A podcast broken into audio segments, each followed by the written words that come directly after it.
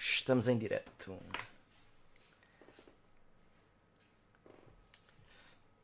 Epá! Não está cá o Mike. que cena. Ok, espera aí. Uh, eu apresento, pronto. Carry É on, boa. carry on. Ok, ok.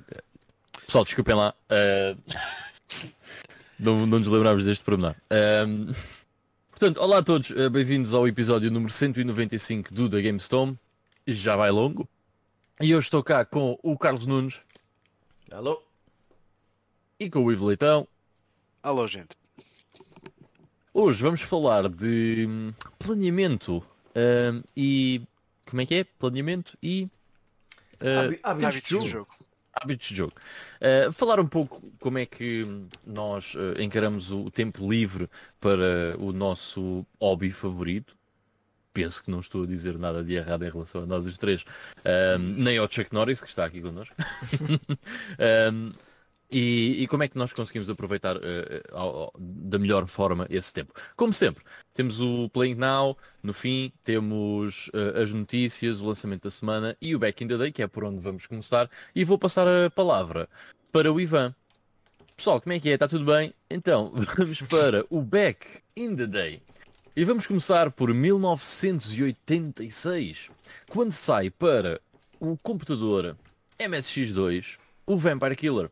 Que é o quê? O Vampire Killer é basicamente uma versão diferente do primeiro Castlevania. Uh, este, esta versão sai praticamente um mês depois de- do Castlevania de- na Famicom, ok? Uh, no Japão. Um, e eh, chega, é engraçado que chega é à Europa antes do Castlevania da NES. Portanto, é o primeiro Castlevania a chegar à Europa, embora tenha saído ali eh, com muito pouco tempo de diferença na- na- em relação à versão da Famicom eh, no Japão. Uh, o jogo uh, tem algumas particularidades interessantes em relação uh, ao Castlevania que nós todos conhecemos, ou que nos é mais comum. Para uma- algumas pessoas, certamente, o DMSX será o, mais, o que elas mais conhecem. Mas os níveis são mais complexos, é mais labiríntico do que o típico side-scroller, andar para a frente dos Castlevanias normais. Uh, os níveis precisam, uh, nós para chegarmos ao, para passarmos para o nível seguinte, quando chegamos ao fim existe uma porta e nós temos que hum, ter, encontrar uma chave durante o nível para abrir essa porta e podermos passar ao nível seguinte, eh, o que é engraçado. E, epá, claro que, devido às limitações gráficas também do, do MSX2, graficamente é um jogo relativamente mais limitado, mas a grande diferença hum, no que toca eh, à jogabilidade e que se nota logo eh, para quem conhece a série Castlevania é que em vez de termos aqui um side-scroller, temos eh, um daqueles jogos que no fundo se chama flip, flip screen. nós chegamos ao fim do, do ecrã e temos outro ecrã eh, Ele transita, novo. Transita de uma sala para as outras em ecrãs diferentes. ele transita exatamente do- de umas salas para, para as outras. Por acaso, é uma cena que eu normalmente não gosto nada nos jogos quando, quando isso acontece, porque acho que o gajo está tão habituado a side-scrollers desde que, desde que é miúdo, não é? Ahm, mas por acaso há um jogo que eu gosto bastante que é um, é um jogo deste género, o Pré-Histórico 2, no fundo. Em- Embora tenha ali algum scroll, Uhum. Mas acaba por ser um chega um e troca. Yeah. Yeah, acaba por ser um, um flip screen. Uh, mas pronto, é, é uma versão muito interessante do, do primeiro Castlevania, uh, menos conhecida do que, do que o habitual, uh, mas que ainda assim, para quem uh, é fã da série, uh, vale a pena jogar. Não sei se alguma vez vocês experimentaram o Vampire Killer. Essa versão da MSX não, Por acaso não. por acaso ainda não. Pá, eu por acaso vi, só em curiosidade, que não é nada comum eh, o jogo. eh, e pá, e se vocês quisessem uma cópia original, uh, not cheap. Eh, para além de terem que ter Mas um o- MSX2. O japonês ou o europeu? Uhum. Uh, mesmo o japonês, it's not cheap. É, eh, por exemplo, mesmo o Metal Gear 2, o Solid Snake, um, para MSX2 também é, mesmo o japonês é, é bastante expensive. Sim, é muito procurado. Yeah, yeah. E não deve haver assim tantas cópias quanto isso. Uh, por ser do MSX2, exclusivo japonês. Na altura, lá está, ainda, acho que foi o podcast passado em que falámos num jogo que tinha sido um sucesso e eram 30 mil cópias que tinham sido vendidas. Portanto, Só para pôr em perspectiva. Não foi no episódio passado, foi há, há dois episódios atrás, por acaso. Um, Deixem-me só aproveitar aqui o momento para uh, dar as boas noites uh, ao Fábio Jorge. Fábio, obrigado por estares aí mais uma vez. Ao João Marques e ao Bruno Pinto. Uh, ah, e ao Pantera Player. Uh, boa noite a todos. Obrigado por estarem a participar connosco. Uh, vão participando no chat. Uh, vão-nos dizendo como é que vocês fazem o vosso planeamento, o planeamento dos vossos jogos e quanto tempo. Será que vocês têm tempo para jogar? O que é que vocês acham? Têm tempo para jogar? Se alguém vos perguntasse vocês têm tempo para jogar, o que é que vocês diziam? Já vamos falar disso mais à frente. Mas, uh, primeiro, vamos até 1991 no nosso Back in the Day, quando sai o Robo Army para a Neo Geo MVS. Na arcade. Uh, é um jogo desenvolvido pela própria SNK. é um dos daqueles jogos mais antigos na plataforma Neo Geo. e se, se, vocês estiverem a ver em vídeo, pá, isto é um jogo de 1991. Tem um aspecto gráfico visual Brutal. absolutamente incrível, yeah. é fabuloso. Um, mas sim, Compara, é, é um jogo que compara- percebe... comparando este com o primeiro Streets of Rage, por exemplo, que é da mesma altura, yeah. tem uma diferençazinha. Tem só um bocadinho. Uh, é um jogo que precede todos os grandes hits da SNK, uh, até mesmo Fatal Fury, uh, que acaba por ser um dos early hits da, da, da consola. Uh, é um jogo que precede Fatal Fury por uma questão de um ou dois meses, uma coisa assim do género. Uh, mas outros, como Samurai Shodown, King of Fighters, ainda não existia nada disso. Robo Army acaba por ser um dos uh, primeiros jogos da, da plataforma e um dos melhores jogos da plataforma, porque é um excelente beat'em up, embora seja um beat'em up hum, super normal, certo? Andar da esquerda para a direita e ir matando os inimigos, temos os nossos power-ups. Um, e aqui realmente de destacar acaba por ser a, pá, a qualidade visual para o jogo de 1991 um, é muito, muito, muito boa. Uh, mas já, controlamos um, um cyborg, são seis uh, stages, uh, nada de especial, mas é um beat'em up muito competente, muito fixe, que vale mesmo a pena experimentar. E é super difícil, by the way. Pelo menos aquilo que eu me lembro, não é um jogo de nada fácil. Como, Se tivessem a jogar numa arcade, uh, era o ordenado todo lá. como todos os da SNK, não é? Exato. um, mas enfim, é um, é um excelente jogo. Recomendo vivamente que experimentem no emulador de Neo Geo. Um, o Fábio Jorge está a dizer: tenho tempo, tem é que ser bem gerido. Ora, aí está. Aí Gestão é de é- tempo. Aí é que é a cena. Oh yeah. Depois vamos até 1992 para falar de uh, um excelente RPG que, que eu falei aqui há pouco tempo no podcast, há alguns episódios atrás, uh, porque o joguei há cerca de 3 ou 4 episódios atrás, 5 no máximo, uma coisa assim do género, uh, que é o Shin Megami Tensei, que sai neste dia para a Super Famicom. É um jogo que nunca saiu do Japão, um, pelo menos na sua versão original de Super Nintendo. Não sei, este, por acaso, eu não sei se este Não, jogo tem algum nunca port, saiu. não? Nunca, portanto, nunca saiu mesmo, nem digital, nem nada. Ok, Não. portanto, nada. No entanto, graças a Deus, Saiu para Eh, o- de consolas diferentes depois da versão de Super Famicom, mas fora do Certo. Japão não. certo, certo, certo. Ahm, graças a Deus, ou melhor, graças aos fãs, existe uma versão tra- eh, translated pá, que está perfeita. Eh, não encontrei nada de errado com, com a versão que eu joguei eh, o mês passado. Eh, e é o, o jogo, eh, no fundo, eh, que eu, eu diria que se calhar popularizou mais a série depois dos Megami Tensei na NES, eh, que são jogos, diria eu, menos populares do que este primeiro, Shin Megami Tensei. É um jogo muito típico de dungeon crawler, portanto é aquela vista tridimensional de um dungeon crawler, tipo o primeiro Phantasy Star, uma coisa muito clássica, um, e mete uh, aquela uh, mecânica já de Pokémon, não é? Portanto, de apanharmos os, o- os demónios, uh, de, de de usarmos as suas habilidades, de os usarmos na nossa equipa. Portanto, tem essa, essa cena engraçada que desde sempre a, a série Megami Tensei faz. Um, epá, e a cena que eu quero destacar neste jogo, eu já falei muito dele, mas a cena que eu quero destacar deste jogo é realmente o quanto bizarro às vezes o jogo é em termos não só de arte, mas na história. Uh, que para quem gosta desse tipo de cenas é, epá, é obrigatório experimentar o Shin Megami Tensei. Eu vou uh, dizer-vos que nos primeiros 15 minutos vocês, se gostam deste tipo de, de, de- de arte e deste estilo, um, vocês vão ficar presos nos primeiros 15, 20 minutos, uh, porque é, é bem interessante. Vai ser o, o próximo RPG Old School que eu devo jogar. Hum. Vale bem a pena, pá, eu gostei muito.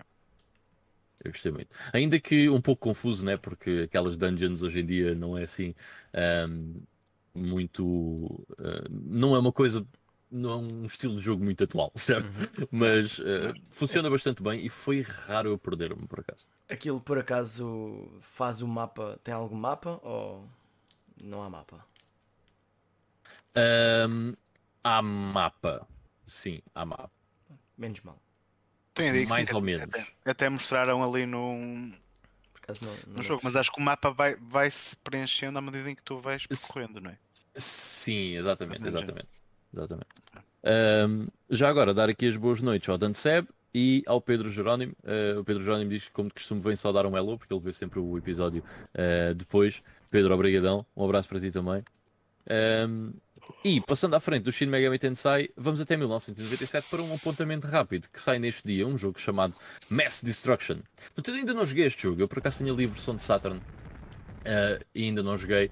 Mas é um jogo que eu aqui há uns meses eh, vi eh, um youtuber que eu gosto muito de seguir, pá, que já agora recomendo, que chama Beathead 1000. É Uhum. fabuloso. Ele fala muito pouco sobre jogos e é fantástico.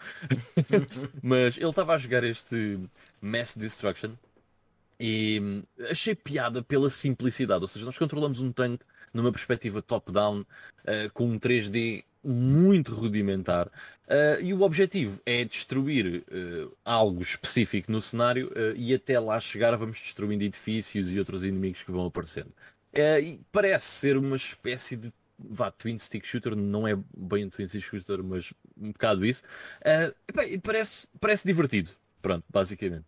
Eh, não, é, não parece ser, ser nada de especial, não faz nada de mais, nada de novo, mas parece ser divertido, simples e divertido. Por isso quis só deixar É. aqui o apontamento para o Mass Destruction. Ao fim de algum tempo acaba a ficar um bocado repetitivo, mas é divertido, sim. Pois, yeah, é normal. Bem, e é isso para o nosso Back in the Day. E com isto passamos ao lançamento da semana, hum, que eh, nós vamos falar de- aqui de dois, mas um vamos fazer uma ponte para a nossa primeira notícia. Eh, e portanto eu se calhar avanço primeiro com o Bayonetta 3, que saiu esta semana.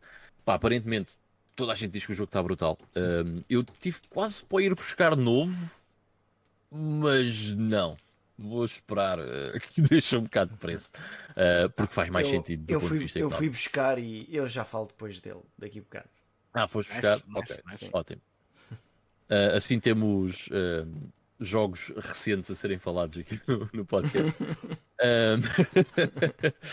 Ah, eu vou esperar um bocadinho, mas estou muito curioso porque o jogo tem tido uma recepção fantástica.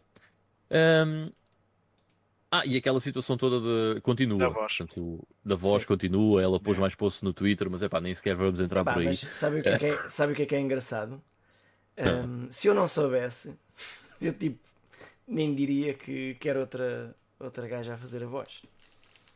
Ok, não- isso é bom sinal. Não é, Pois, não é muito diferente. de- era o que eu te ia perguntar a seguir, por Sim. acaso. Porque até pensei que Uhum. se notasse que a voz era diferente e não havia um esforço para fazer uma coisa parecida, mas não, é, é o mesmo registro. Eh, Até mesmo sendo, agora, sendo a voz da baioneta assim, tipo, muito característica, ah, Hum. pá, é, tá, pronto, foi feito por uma profissional. Uhum, pois. Eh, é a profissional que basicamente ehm, pegou no que a outra tinha feito eh, e deve ter feito similar, portanto. Sim, sim, sim, sim. Agora vai outra de certeza de criar o seu "Ah, próprio ela, estilo." ela roubou-me. Então, mas... Está a fazer o... Sim, sim, olha, tens que fazer o estilo desta personagem. E pronto, e ela- fez da personagem. E ela fez. Claro. Já agora, o jogo é, é, tipo- é uma sequela ao Bayonetta 2 ou é uma prequela ou something like that? Opa, hum, eu, eu ainda vou nas se calhar na- nas primeiras duas horas, hum, mas deixa-me aqui ver. Não está ligado aos outros, não tem uma ligação. Podia ser antes, podia ser depois, por enquanto ainda não é relevante, mas parece-me que seria a continuação. Não- Ok, ok. os, os personagens. Sim, sim, ah, esquece. A continuação, porque personagens que aparecem no 2 ah, aparecem lá também. Portanto, se- seria sempre depois do Ok. 2. Certo. Muito bem. No entanto, tem, Ok. uns, tem uns twists. Ok, ok. Mas No spoilers. um, e depois, o outro jogo que saiu, um, se o outro grande jogo que saiu uh, durante esta semana foi o Call of Duty Modern Warfare 2, que também tem sido bem recebido. Uh, dizem que é um dos melhores Call of Duty agora dos últimos anos. Uh, e parece que, para nosso belo prazer, a campanha é fixe. Hã? Espetacular. Mas é um reboot uma... da campanha do Modern Warfare 2 normal? Ou... Eu ou é penso é que sim, pelo menos foi essa a ideia que eu tive. Um... A campanha já era boa antes. Não deve haver. Exatamente. Exatamente. uh, mas pronto, é porreiro. É porreiro. Já, já ouvi assim dizer é que a campanha não é das melhores, mas também não é das piores, portanto. Yeah. Uh, pelo menos existe, certo? Sim. Porque há aí alguns que nem sequer existem. É isso mesmo. Um, mas uh, houve aqui uma controvérsia com o Call of Duty Modern Warfare 2 porque uh, o disco que vocês compram na loja, que é um disco que tem capacidade para 100 GB, 100 GB, tem lá dentro quanto, Carlos? 70 megas. Portanto, 70 é... Exatamente. É, é, a licença e o instalador. Uh, e então, portanto, e, e, na verdade essa acaba por ser a, a, a, a, primeira notícia que tem a ver com o, o disco físico do, do Call of Duty um, mas que, uh, portanto, não traz grande coisa lá dentro. Um, agora, a gente já sabe que isso é. Acabam por ser. Ah, isto aqui. Escolhi mal o site. Bom, não interessa. Mostramos aqui o, o jogo, depois eu logo mostro a coisinha das notícias. Um, então, o, o que, é que acontece? Em vez, de, em vez de terem o jogo todo no disco, ou até podiam pôr só a campanha, 100 gigas devia dar para a campanha, não é? Uh, decidiram... Não, isso é nem essa. Presumo, já. Pronto, decidiram pôr apenas o, um ficheirozinho que acaba por ser a chave da ativação que vai buscar o. o que vai, depois permite descarregar o, o jogo. Ainda assim, eu vejo coisas menos negativas nisto. Porque já vimos jogos que saem com aquele código lá dentro, com o código de download, e o pessoal descarrega. Na verdade, isso até faz um bocadinho mais sentido porque aquele código só pode ser usado uma vez, pelo menos o disco. Se emprestarmos a alguém, essa pessoa com o disco vai descarregar o jogo também. Pronto, menos mal, não é? Pronto. O problema, já sabe como é que é, que tem a ver com a preservação do, dos jogos e como é que é no futuro. E quando os servidores forem desligados, yeah. é possível que a gente meta lá o disco e não há jogo para ir buscar. É, é, é quando nós provavelmente vamos querer jogar. É mais ou menos nessa hora. Certo, certo. É, é que vai ser isso de certeza absoluta. Uh, pá, e, mas, uh, portanto, em, em, paralelo com isto, também foram surgindo uh, outras notícias não relacionadas que têm a ver com percentagens de jogos físicos vendidos versus digitais. Até estávamos a, a comentar aqui há bocadinho em off umas, umas tabelas que a, que a Capcom lançou das suas vendas e aquilo era uma, Uh, Ivan, lembra-me lá qual é que era a porcentagem de uh, digital? Epá, eu penso que era qualquer coisa como uh, em 2021 um terço e este ano um quarto de, das vendas era digital. Pronto. Portanto, é, é imenso. Se bem que está lá metidas algumas coisas que só há mesmo em digital. Portanto, DLCs e assim. Sim, como DLCs. Uhum. estávamos a falar até da expansão do, do Monster Hunter, que já não me lembro do nome, mas pronto, tem que ser, uh, obviamente, digital. Yeah. e, e, isso joga as contas. Ainda assim, pá, a própria Sony diz que por cada físico vende 4, quatro digitais, portanto. Uh, nós parece que somos Maior uma... tais 25% provavelmente. Não, nós somos, nós somos uh, aparentemente o tipo de jogadores que, que estamos em vias de extinção. tipo, agora... Sim, sem dúvida. Pá, pronto. Uh, se calhar nós é que não compreendemos a cena. Uh, pronto, qualquer dia chegamos lá. Mas not today. É, isso, uh, nós acho que nunca trouxemos esse tópico para tópico central, mas é um tópico bem interessante para discutir porque tem muitas vertentes, a cena do uhum. Físico e digital. Um, mas eu, eu, quero só dizer que a única coisa que me preocupa mesmo bastante no, no futuro totalmente digital é a maneira como eu vou comprar jogos no futuro, porque não tendo o mercado usado, certo? Um, o, os mercados digitais, portanto as lojas digitais, têm 100% do poder sobre o preço de venda do jogo. E, É e isso Certo. não é fixe. Um, porque é muito raro, uh, para mim, uh, comprar um jogo no lançamento. uh, e compro muitos jogos uh, usados uh, por, por conseguir por um preço mais baixo. E se o futuro for completamente digital, uh, esse desconto uh, acaba por, um, uh, por provavelmente não acontecer. Vamos ser Não, sinceros. tens, Certo, sim. tens as campanhas do Steam. Pronto, esperas pelas E há- campanhas do Steam. Tens Mas as para- campanhas do Steam para quem e tem também PC, tens mas- promoções. Quem, quem jogar só em consola e só tem uma PlayStation, portanto, eh, se a Sony fizer uma promoção, há promoção. Se a Sony não fizer uma promoção, não há outro sítio para ir, para ir comprar o jogo. É só aquilo. Eu vou só ver quanto é que custa, por curiosidade, o Uncharted 4, certo? Digital. Ahm, o Uncharted 4. Acho que é mais ou menos o mesmo preço do- do- dos físicos. Epá, Uncharted 4 custa 20 euros ah, na Store, certo? em físico conseguimos comprar mais barato. Custa 5 euros na SEC. Sim, usado, usado. Mesmo- Mas mesmo novo, novo. é capaz de estar ao mesmo preço. Mas Ok. hum, pronto, sim, mas eh, é, é a tal coisa.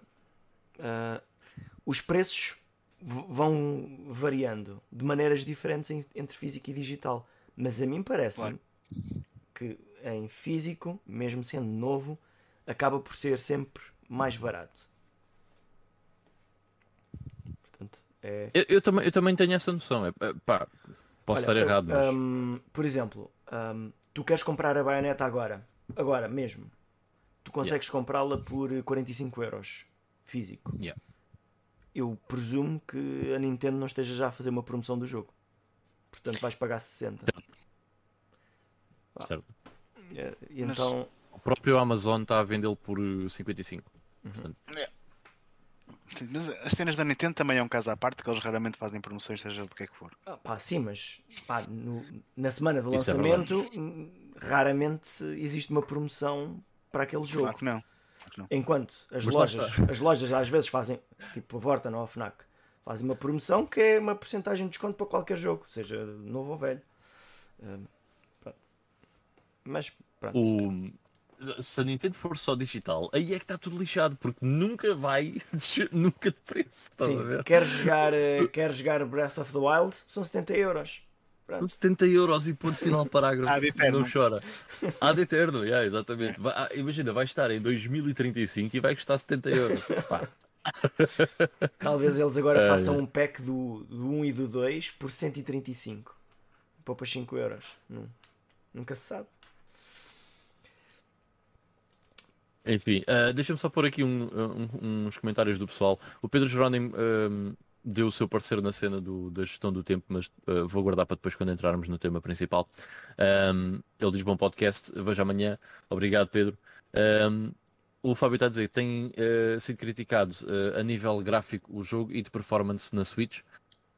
Tem sido o mais normal. Ainda esta semana acho que saiu a versão do Alan Wake.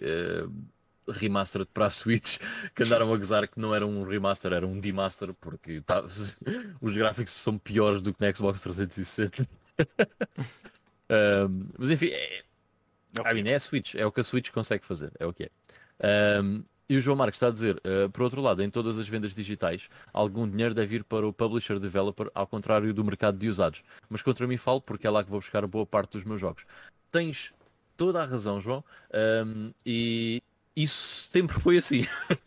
mas tu tens toda a razão. Um, mas também é exatamente por esse motivo uh, que eu acho que nós devemos, uh, às vezes, ter consciência disso ser um problema, entre aspas, uh, e apoiarmos o developer quando, havemos, quando achamos que devemos apoiar. Eu vou dar um exemplo muito rápido. Uh, que era um jogo que era suposto estar aqui, mas eu agora não o vejo. Mas uh, eu lembro, por exemplo, de, de jogar o Stalker Shadow of Chernobyl, pirateado, certo? Gostei tanto do jogo que eu fui comprar à loja. Um, isso um, aconteceu exatamente a mesma coisa. Eu joguei o A Plague Tale Requiem no Game Pass. Eu gostei tanto do jogo que o comprei físico, ok? Para uma consola que eu não tenho, mas hei de ter. Um, mas porque acho num jogo que eu gostei assim tanto, uh, eu quero dar o meu contributo para, para esse developer. Um, o Fábio está a dizer, o usado uh, alguma vez foi novo e o dinheiro foi para o mesmo sítio do digital. Isso é verdade. Até porque nós não conseguimos vender usado, certo? Se bem que a percentagem de dinheiro que vai para o developer publisher num jogo digital é maior do que a percentagem que vai uh, num físico. físico por causa de transporte, da distribuidora uh, e por aí fora. Distribuidora, por aí fora. Uh, já agora, uma cena engraçada. Eu, uh, nós estamos a falar desta cena do digital e do físico. Um, eu, este, ontem, passei na FNAC. É uma FNAC que não é muito grande, é uma FNAC relativamente pequena, mas quase que não há jogos, man. na FNAC. É, é boeda estranha. Havia se calhar assim duas estantes com jogos e não mais do que isso. portanto, eu presumo que hum, nesses grandes outlets, uh, de, nesses grandes retailers.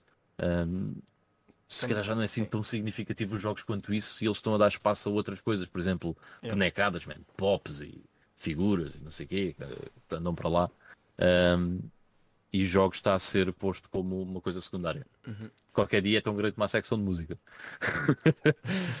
um, pois, é, mas é enfim. Assim, havemos de um dia ter este tema, porque é um, é um tema fixe, mas eh, Pá, eu, eu acho que a coisa que mais me incomoda nos jogos digitais, e eu não percebo porque é que é assim, é porque é que eles custam o mesmo que um jogo físico. Não, eu, não podiam custar a mesma coisa. Se. Yeah. Porque, não, Sim, não, porque a ideia é ter mais profit. Pá, a ideia não é dar-te um serviço melhor, é ter mais profit. É pá, sinto que estou a ser enganado, não é? Eu ao comprar um uhum. jogo digital, não é, porque eu, não é só porque gosto de ter o físico, gosto, é porque sinto que eles me estão a enganar. Tipo... Não, estão. Estás a pagar o, o tempo do, do servidor estar lá ligado à corrente. É, é a mesma yeah. coisa que eles perguntarem. Uh, imagina que um serviço de entregas de uma Amazon qualquer. Portanto, tens duas hipóteses e custam-te o mesmo preço. Eu entrego-te isso em casa, à hora que tu quiseres, ou tu vens aqui buscar. E, a, e agora imagina que a maior parte das pessoas quer ir lá buscar pelo mesmo preço. Pá, eu vou lá buscar se for mais barato, se for o mesmo preço que era em casa. Mas o pessoal está a alinhar em pagar o mesmo por menos. Eh, vá. Yeah. Também tem uma, depois uma pequena vantagem, não é? Eh, não precisa estar a trocar discos, ok. Um, mas. Yeah, uh... Isso é daquelas vantagens que, tipo, imagina, se uma pessoa chegar ao pé de mim e disser assim: Eu compro digital porque eu não tenho que me levantar, não tenho que levantar o cu do sofá para ir trocar o disco merece ser uma chapada na tromba, não é? Não, sabes que isso, tem, a ver com, isso tem, tem tudo a ver com, com, o tema de hoje. Tem a ver com os hábitos de jogo. E, por exemplo, eu tenho hábito nunca jogar, eh, ou raramente jogar mais do que um jogo na mesma consola uh, de cada vez. Enquanto eu não acabo um jogo, eu não meto lá outro. Ponto. Portanto, eu não preciso trocar de CDs. Quando eu tiro um yeah. disco lá dentro, à partida, ele já não vai entrar lá tão depressa, tão... já lá não vai entrar eh, dentro. Assim, Novamente. Sim. Ou vai demorar muito tempo até voltar a entrar lá dentro. Pois. É, alguns, um... alguns, nunca vão mas, entrar. Mas voltando à, à notícia original, eu, eu, também sou da opinião que isto é, é, um bocado estúpido. Eu acho que pelo menos uma versão minimamente jogável do modo campanha uh, devia de estar no disco. Uhum. Uh, e por exemplo, eu ontem, eu, ontem fiz, fiz aqui um jantar com amigos meus e eles quiseram jogar uh, Street Fighter na PS4 e o único que eu tinha era o 5. Nunca tinha posto disco na consola pela primeira vez. Quer jogar? Não, não dá. Venham cá jantar, Tens que venham sacar... cá jantar amanhã. Saca, saca, saca 40 GB de, de jogo primeiro. Pronto, ok. O jogo yeah. mudou completamente, desde o que estava na caixa até o, o produto atual. Pois, bem, exato. Yeah. É, então. Nem sequer o, o, produto original tu consegues uh, jogar. é bem estranho. Um, só por aqui mais uns comentários. O Fábio diz que. Não, este, este já foi. o João Marcos diz: Nem por acaso, na sexta-feira, uh, a Fnac esteve com promoções de 15 a 25% em todos os jogos. Well, there you go. Um, o Fábio diz que está a acontecer aos jogos o mesmo que aconteceu aos CDs de música há uns anos, que o espaço é cada vez menor. Uh, e o João Teixeira diz que a FNAC já não tem filmes à venda, nem em loja. Olha, por acaso não sabia. Uh, há aqui uma. A FNAC da Almada ainda tem. Uh, se eu não estou em erro, pelo menos a última vez que lá fui ainda tinha. Um, e diz que se tiverem é muito pouca coisa nas FNACs mais populares. Uhum. O formato físico está a perder espaço, uh, basicamente, sem dúvida nenhuma. Uh, o João Marques diz que não costumo ir, uh, ainda tem uma secção relativamente grande de jogos, mas de facto as secções de merchandising e afins estão a roubar algum do espaço. Pá, é sem dúvida a percepção que eu também tenho. Uh, o Fábio diz que a grande questão que coloca nos digitais é daqui a 20 anos posso jogar os jogos digitais que compro agora, da mesma maneira que jogo agora os jogos de Mega Drive ou Super Nintendo. Nós não sabemos, né? mas se, se eu tivesse uma bola de cristal, acho que íamos ver que não, não é possível da mesma maneira. Mas um, ainda bem que existem um, pá, aquele pessoal que faz eh, cenas incríveis de preservação de ROMs, uh, sei lá, mano. Eu acho que, por exemplo, nós nunca vamos deixar de ter acesso a DLCs. Porque por simplesmente vai haver alguém desses mestres wizards do software que vai preservar essas cenas, ter isso a algures, nós vamos conseguir aceder, fazer um custom farmer para a PS4, que é bem fácil ter acesso a essas coisas, Pá, cenas assim desse género. Mas vai ter que ser, uh, vão ter que ser fãs a fazer esse tipo de coisas, porque eu acho uhum. que de outra maneira não vai acontecer. É, é assim, acho, um... acho, que no futuro, acho que no futuro este tipo de cenas vão, vai ser um bocado como um serviço. Uhum. E acho que os jogos vão, vão transitar um bocado de plataforma em plataforma à medida em que, que vão sair novas plataformas, ou, ou, se formos para um futuro assim mais de cloud puro e duro, se calhar até, essa questão até deixa de, se colocar. Acho, acho, acho, que durante algum tempo o futuro vai ser, meus amigos, teremos sempre aqui relançamentos e remakes e vais comprar o jogo outra vez, noutra consola. E assim eles dizem que vão preservando os jogos, continuando a vender uh, o mesmo jogo Exatamente, noutras consolas. Do mesmo jogo. yeah. São amigos, estão a preservar. Yeah. E o Fernando Lino diz buenas noches, boa noite, meu. Tudo bem? Bem-vindo. Um, ora, com isto vamos passar para a nossa segunda notícia. Que o Carlos também uh, nos vai falar sobre isto. Porque, porque, porque é que é o Carlos que nos vai falar sobre isto? Porque é sobre o Sonic, basicamente. Yes. Carlos, Sonic Frontiers. Ora bem, é assim, também não há muito para dizer sobre esta notícia, portanto, o, o Sonic Frontiers uh, já está na sua fase Gold, ou seja, quer dizer que o jogo já está nos, uh, nos finalmente, portanto, já, já estará completamente jogável uh, e está prontinho para o seu lançamento daqui a um mês e uma semana. Portanto, o, o pessoal que já tem acesso a ele tem até dito coisas boas do jogo. um mês e uma semana, não, daqui a é uma semana, basicamente, dia 8 de novembro. Oh, sim. Oh, uma semana e dois dias. Sim, exato, exato. Uh, portanto, falta pouco tempo. Uh, este, eu raramente compro jogos no lançamento, full price, mas uhum. vá, eu. Quando uh, compras é de Sonic. Vá, quando nos hábitos de jogo eu vou falar sobre isso. o que é que eu decido, porque é que eu compro os jogos que compro na altura na, e nas alturas uhum. em que compro. Um, mas eh, pronto, está aí e já está prontinha a ser servida à malta. Vamos esperar e vamos, uh, pronto, vamos ver se o jogo é, é, interessante do princípio ao fim. Uh, eu, como é habitual, sei pouco sobre o jogo porque tento manter-me um bocado à parte de trailers e gameplays e não sei o que. Gosto de descobrir as coisas no momento. Olha, eu, eu, também não sei muito sobre ele porque estou bem curioso com este Sonic, mas eu li uma notícia esta semana uh, que aparentemente o Sonic Frontiers está muito melhor do que aquilo que nós esperávamos. Which is great. Uhum. Fico bem contente com, com isso. Pode, isso. pode ser que tenhamos aqui um bom uh, jogo de Sonic em 3D. E, e aqui uma coisa que aconteceu de engraçado com este jogo é que parece que quando uh, a SEGA decidiu lançar uh, a, primeira, a primeira oportunidade do pessoal ver o jogo, que até foi a IGN que teve acesso a um bocado do jogo, não sei o quê, Uh, parece que aquilo era mau. Uh, e então, eles se calhar até fizeram de propósito e passaram qualquer coisa má cá para fora para a coisa ir melhorando a olhos vistos. E assim o pessoal vai ficando animado com a coisa. E aparentemente, ok, está tá a resultar. Porque cada vez que o jogo aparece, um, parece que as reações começam a ser cada vez mais positivas. Portanto, Exatamente. Vamos, vamos ver até onde é que isto vai.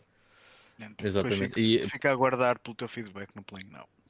Uhum. O pessoal que já tem o jogo aparentemente está uh, a gostar bastante. Uh, até vi uma notícia que ele, pá, a pessoa que estava a escrever dizia que estava sold no conceito de open zone. Uhum. vamos ver, vamos ver. Mas é, é um jogo que eu estou com muita curiosidade para o Sonic Frontiers. Um, muita curiosidade nem, nem só pelo jogo, mas para saber o que é que, qual é que vai ser a reação das pessoas, o que é que, eh, de- no geral, não é? A, a- este Sonic no fundo é Uhum. tão diferente daquilo que, que é habitual. Ahm, e pode ser que, que haja um Sonic Frontiers 2 se houver sucesso neste, né?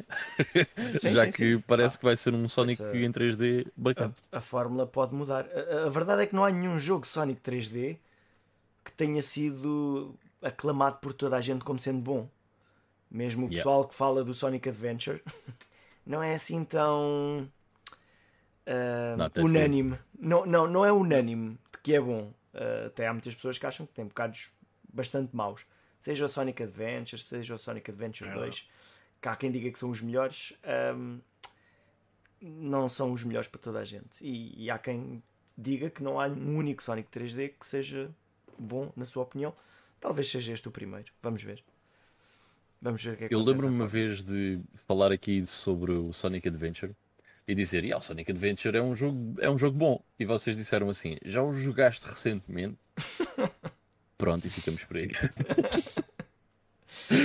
Não, tem- não, não jogo Sonic Adventure há muitos, muitos anos. mesmo na altura tinha bocados que não eram bons. Sim, Hum. havia algumas coisas que eu não gostei no, no- Tipo, tanto outros- no primeiro como no segundo. Ah, o... eu, eu acho que um problema comum a todos os Sonics em 3D é quando aparecem os outros personagens e tu tens que jogar com eles. Portanto, seja o Sonic em formato de lobisomem, seja o Knuckles, seja o Tails, seja o, lá o Big, lá com, com a cana de pesca. ah, parece que o problema é sempre esse. E eles insistem sempre em meter mais personagens ah, lá. Ahm, eu, eu acho que o que eu gosto mais Sonic 3D talvez ainda seja o, o Sonic Generations em que jogamos com o É Sonic. fixe. Jogamos com o Sonic. Porque há, Yeah, o Generations é fixe. porque há muitos jogos em 3D em que, em que a parte em que jogas com o Sonic é muito boa. Mas depois o resto não é assim tão bom. E naquele tu jo- só jogas com o Sonic. Mas pronto, isso é conversa para outra altura. E jo aliás, jogas com dois Sonics. Certo, certo, certo. com o Sonic antigo e o Sonic novo. Por acaso, Generations é um, é um, é um bom jogo. Uhum. Ahm, mas enfim, vamos avançar para outra notícia que, que eu vou trazer aqui. Que todos os manuais de PlayStation 2, na sua versão ah, americana, foram digitalizados. Pá, eu não sei ao certo quantos é que, quantos é que são. Eu por acaso estava aqui a, a, tentar encontrar um número certo, mas ah, não encontrei. Mas a, a PlayStation 2 Uh, em todo o mundo tem mais de 4 mil uh, jogos. Uh, uma parte deles uh, hão de ser US, mas eu vou uh, assumir que são pelo menos aí uns 2 mil uh, manuais que foram scanados. Uh, a notícia, por acaso, diz um, que demorou 22 anos, um, 40 mil dólares uh, e muita paixão. Bem, os 40 mil dólares eu até acredito. Agora, 22 anos, duvido. Duvido porque é assim, eu duvido que a pessoa que fez isto um, tenha ido comprar a consola no dia de lançamento, chegado a casa, não, vou já scanar aqui este manual, ficar porreiríssimo. Uh, mas enfim, uh, acho que é, que é uma notícia uh, bem interessante. Já tinha havido uma E notícia. há, 20, e há similar. 22 anos atrás que tinha um scanner 4K. Assim, 4K, 4K, exatamente. assim, 4K não é assim uma resolução tão grande. Para vídeo, sim. Mas para, Para, para a imagem é para imagem, Pois, yeah. 4K parece que é uma coisa super, super eh, poderosa, mas tipo, é, qualquer, foto- qualquer, Qualquer, máquina eh, fotográfica tira uma resolução eh, acima disto, muito acima disto. Yeah, isso é verdade, sim senhor. Ahm, mas pronto, eh, basicamente existe uma base de dados agora com todos os manuais da PlayStation 2 eh, scanados. Já houve uma notícia similar aqui há uns meses em relação aos manuais da Super Nintendo. Agora temos os da- PlayStation 2, portanto isto vai pegar moda. Qualquer dia temos os manuais, todos os manuais do mundo ahm, de todos os videojogos scanados. Ainda bem. Ainda bem, sim. É, é uma excelente cena de preservação. Really cool. Ahm, e pronto, eh, é, é isso. Vamos passar eh, à próxima notícia que vou deixar com o Ivo, ahm, Sim. que é relativo ao remake do Witcher. Pronto, vocês lembram-se que há, uns, há umas semanas ou um mês atrás a, CD Projekt Red hum, anunciou também uma série de jogos novos da- da saga Witcher. Ah, pois bem, eles esqueceram-se deste e anunciaram também agora esta semana. que Estão a fazer um remake do primeiro Witcher. Aliás, isto foi outsourced para um, um estúdio pol- também polaco uh, chamado Full Theory, não, não conheço uh, que, que, mais coisas eles tenham trabalhado. Aliás, aqui a notícia disseram que eles também colaboraram com a CD Projekt Red no Witcher 2 e 3. Portanto, assim, até, assim até fico um bocadinho mais descansado porque eles já, já conhecem bem a cena. Mas a notícia é que pronto, esse estúdio está a, a trabalhar no remake completo do primeiro jogo numa, na engine do Unreal 5. Uh, portanto, pá, pode ser interessante. Eu gostei do primeiro Witcher, apesar de ter algumas mecânicas que são um bocadinho clunky. Acho que se o jogo uh, receber um remake a sério. Uh, que, que, traga não só o grafismo de nova geração, mas também mecânicas de jogo mais atuais, acho que vai ser um jogo que eu vou gostar de rejogar. Uh, no entanto, continuo a ficar um bocado preocupado porque é a CD Projekt Red que está a, fazer, a trabalhar em muita coisa ao mesmo tempo.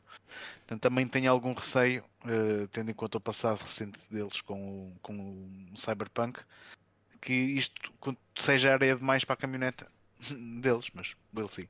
Eles uh, disseram datas Hum, não, acho, acho que ainda não. Acho que ainda não, não fizeram commit a nenhuma data. Hum. Para já. Ainda não se comprometeram uh, com datas.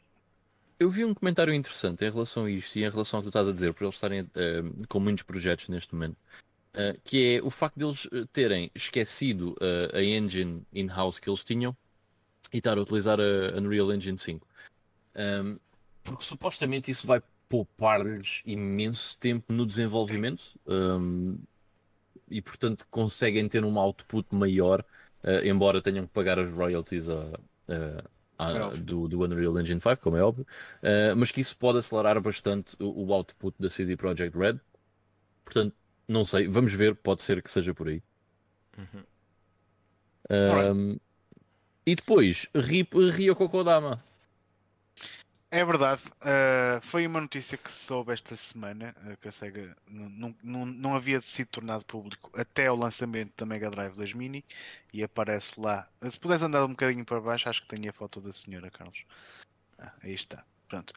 Um, no, nos, num dos créditos da Mega Drive 2 Mini vinha lá uma referência então uh, à nota de falecimento desta senhora. Esta senhora chama chamava-se Ria Kokodama. Ela trabalhou uh, desde os anos 80 na SEGA como artista, principalmente. Ela desenvolveu capas de, de, jogos como Alex Kidd e Miracle World. Ok, estou a falar da versão japonesa, esqueço as capas americanas de jogos da Master System. Uh, trabalhou nas personagens do, do Phantasy Star, trabalhou no Phantasy Star 2, foi diretora acho que também fez a arte dos Sonics né, da, da, Mega Drive, dos primeiros dois, pelo menos. Uh, trabalhou como diretora em alguns RPGs ou como produtora, como o Phantasy Star 4, como o Magic Knight Rearth, o Skies of Arcadia, uh, foi produtora do Deep Fear da Saturn também. Uh, mais recentemente trabalhou também numa série de RPGs da, da SEGA que é a Seventh Dragon. Portanto, foi, foi uma senhora que teve um contributo até considerável uh, dentro da, da, da SEGA e, e, foi uma pena. Uh, aparentemente a senhora faleceu já em maio, mas só, só recentemente é que se tornou público. Portanto, fica aí uma, uma, uma pequena homenagem a uma das criadoras da saga Fantasy Star também. Ok, ok.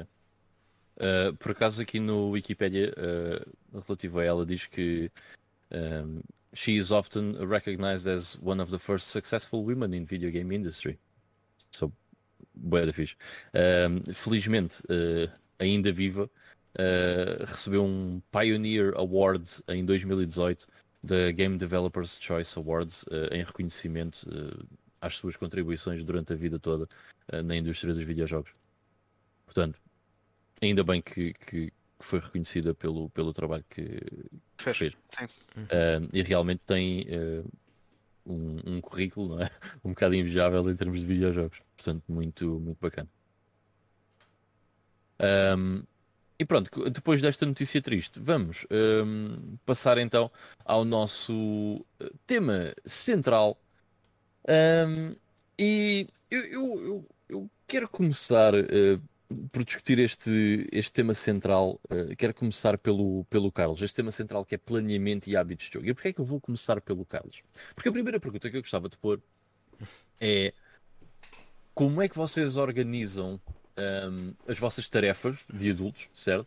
Para conseguir despender de tempo suficiente, ou o tempo que vocês querem para jogar videojogos. E porquê é que eu vou começar por ti, Carlos? Porque tu, de nós os três, és o único que és pai e, portanto, isso um, dá-te logo muito mais responsabilidades e, e, tens de despender muito mais tempo na tua, na tua vida adulta um, uhum. para que, se calhar, conseguires fazer esse tempo para, para jogar videojogos. Portanto, consegues explicar-nos um pouco como é que tu fazes, porque se calhar outras pessoas que nos estão a ver ah. também são pais ou têm muito trabalho Sim. e etc. Uh, e têm se calhar muito pouco tempo para despender com videojogos. Como é que tu consegues, uh, ainda assim, uh, despender de tanto tempo por semana para, para jogar? Ah, então a, a, resposta simples é toda a gente tem tempo. Hum. Simplesmente usou de maneira diferente. Uh, pá, não há muita gente que passe 100% do tempo a trabalhar, vá, 70% a trabalhar e 30% a dormir. Uh, então o que é que eu faço? Pá, às vezes deixo de ver um filme para jogar, e isto aqui pensando só em mim, sozinho, fazendo conta que não existe família. em vez de ver um filme, jogo. Em vez de ver uma, uma temporada de uma série que tem 25 episódios, jogo durante esse tempo. Ao longo do tempo que demoraria a ver a série. Portanto, em parte, é por aí. Agora, com a família, a coisa já precisa de levar uns retoques extra. Uh, então, uh, um, um fator é que os meus filhos, como de vez em quando também jogam alguns jogos, eu aproveito aí para jogar algumas coisas. Não muito, porque o que o, o, que o meu filho costuma jogar não é algo que me agrade perder tempo a, a jogar aquilo. São, hum. são, são jogos que não, acho que não valem o, meu, o, o tempo. Uh, mas o que acaba por acontecer muitas vezes é eu perder simplesmente horas de sono em cada dia uh, para jogar. Uh, que não, não faço isso todos os dias, mas vá, imaginando que uh, em alguns dias eu deito-me duas horas mais tarde para poder jogar, pronto, é, então aí parte do truque é dormir menos. Uh, Exato. pá, ajuda a ter alguns jogos para jogar em portáteis e nisso a Switch top, né? sempre dá para ir hum. pá, para a cama e ficar lá um bocado Uh, eu, por exemplo, eu não tenho televisão no, no quarto, mas uh, às vezes joga alguma coisa lá. Há, há, muita gente que vai para o quarto e pá, vai ver qualquer coisa na televisão. Eu não, não, não vejo nada na, na é. televisão nesse caso. Bah, e acaba por ser. É, é daí que o tempo vem. Uh, depois há uma série de estratégias que isso também vamos falando ao longo do tempo que eu uso para tornar para para ser um bocado mais eficiente. Portanto, se eu tenho meia hora para jogar, normalmente uso essa meia hora para fazer qualquer coisa diferente que eu consiga fazer em meia hora. Uh, muitas vezes trabalho. uh, se algum tipo, se eu tenho meia hora não tenho trabalho para fazer, há trabalho que não é urgente e tenho meia hora que eu posso jogar, eu não vou jogar nessa meia hora, eu vou fazer o outro trabalho que não é urgente. E se fizer isso algumas vezes, pá, se calhar no fim da semana em vez de ter meia, quatro vezes meias horas, tenho uma vez duas horas. Uh, e então, uh, às vezes, o truque também é tentar aumentar o tempo seguido que eu costumo jogar uhum. uh, para, para, não para não andar naquele para-arranca. eu já acabei por comentar. Principalmente em RPGs é bem importante ter sim, sim. algum tempo para te sentar. Eu, eu, já comentei o, porque é que eu acabei por comprar uma PlayStation 5, mesmo sem comprar praticamente jogos para a PlayStation 5 e a, e a série X. É porque eu vejo naquelas consolas uma maneira de eu jogar de uma forma mais eficiente, mais rápida. Uh, por uhum. exemplo, e nisso aí a Xbox uh, ninguém abate, vá, tirando a Switch, mas é diferente. Uh, com o Quick Resume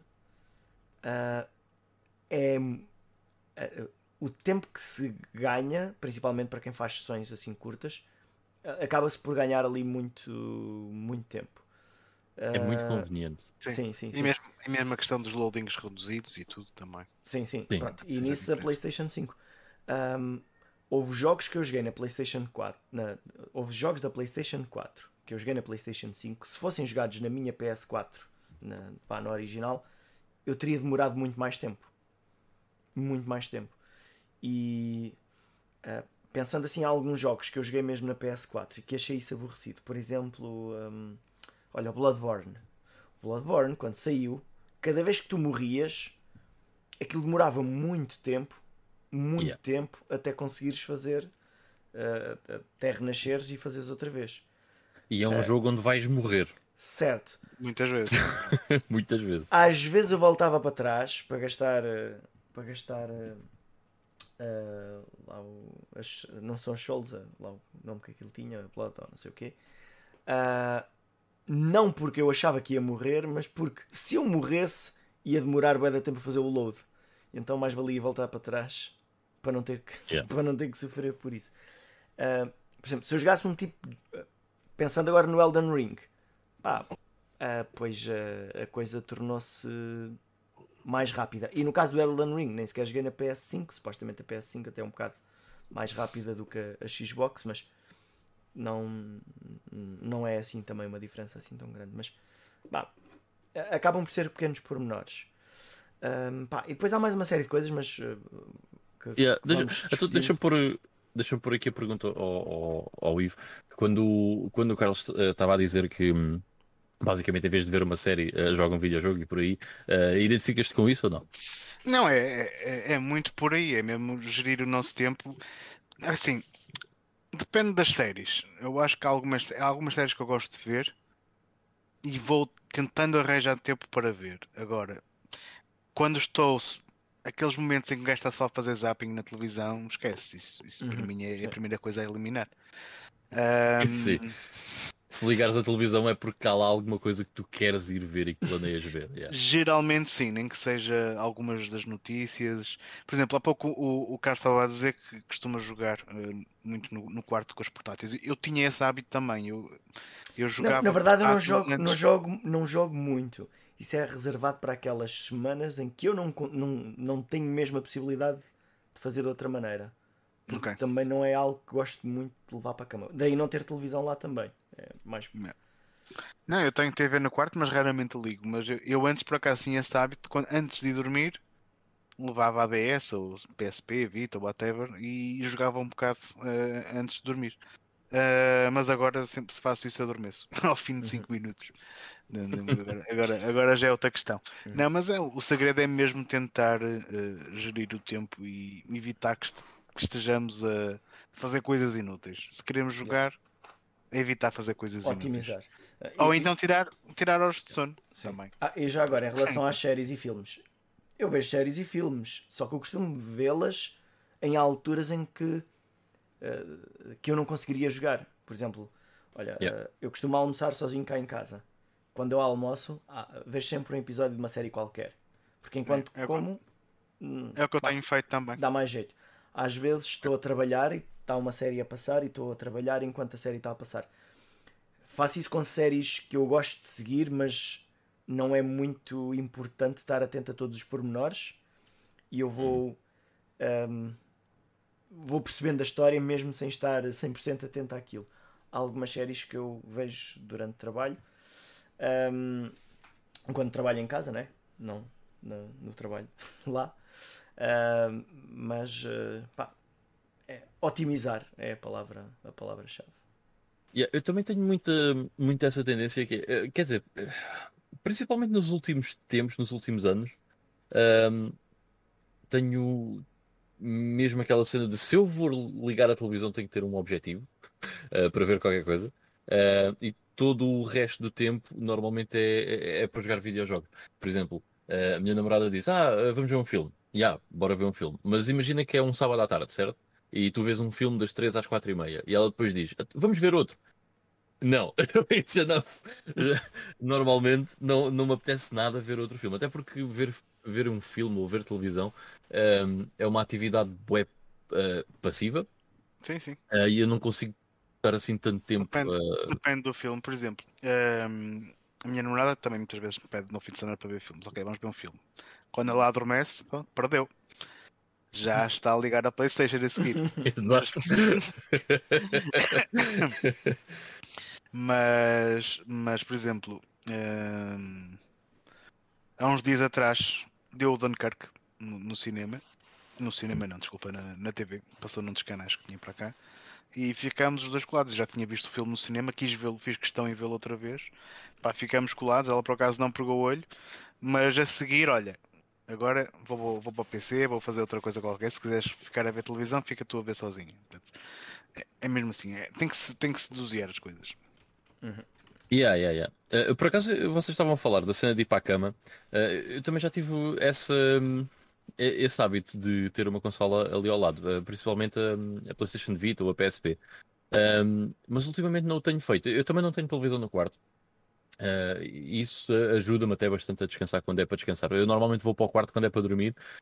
Um, e às vezes vou para o quarto, uh, são horas, certo? Mas quando não tenho sono, eu tenho sempre outra coisa que eu gosto de fazer que é ler cómics. Portanto, tenho sempre um livro, uh, normalmente cómics, uh, às vezes romances, mas normalmente cómics na minha mesa de cabeceira para ler. E é como, como acabo por, por adormecer, é, é assim. Mas eu acho que muitas pessoas que nos estão a ver é, ou ouvir, eu acho que este que nós estamos a discutir de utilizar o, o tempo uh, em coisas que nós realmente gostamos, acho que é um dos pontos mais importantes, que é não estar à toa, uh, lá está, a fazer zapping.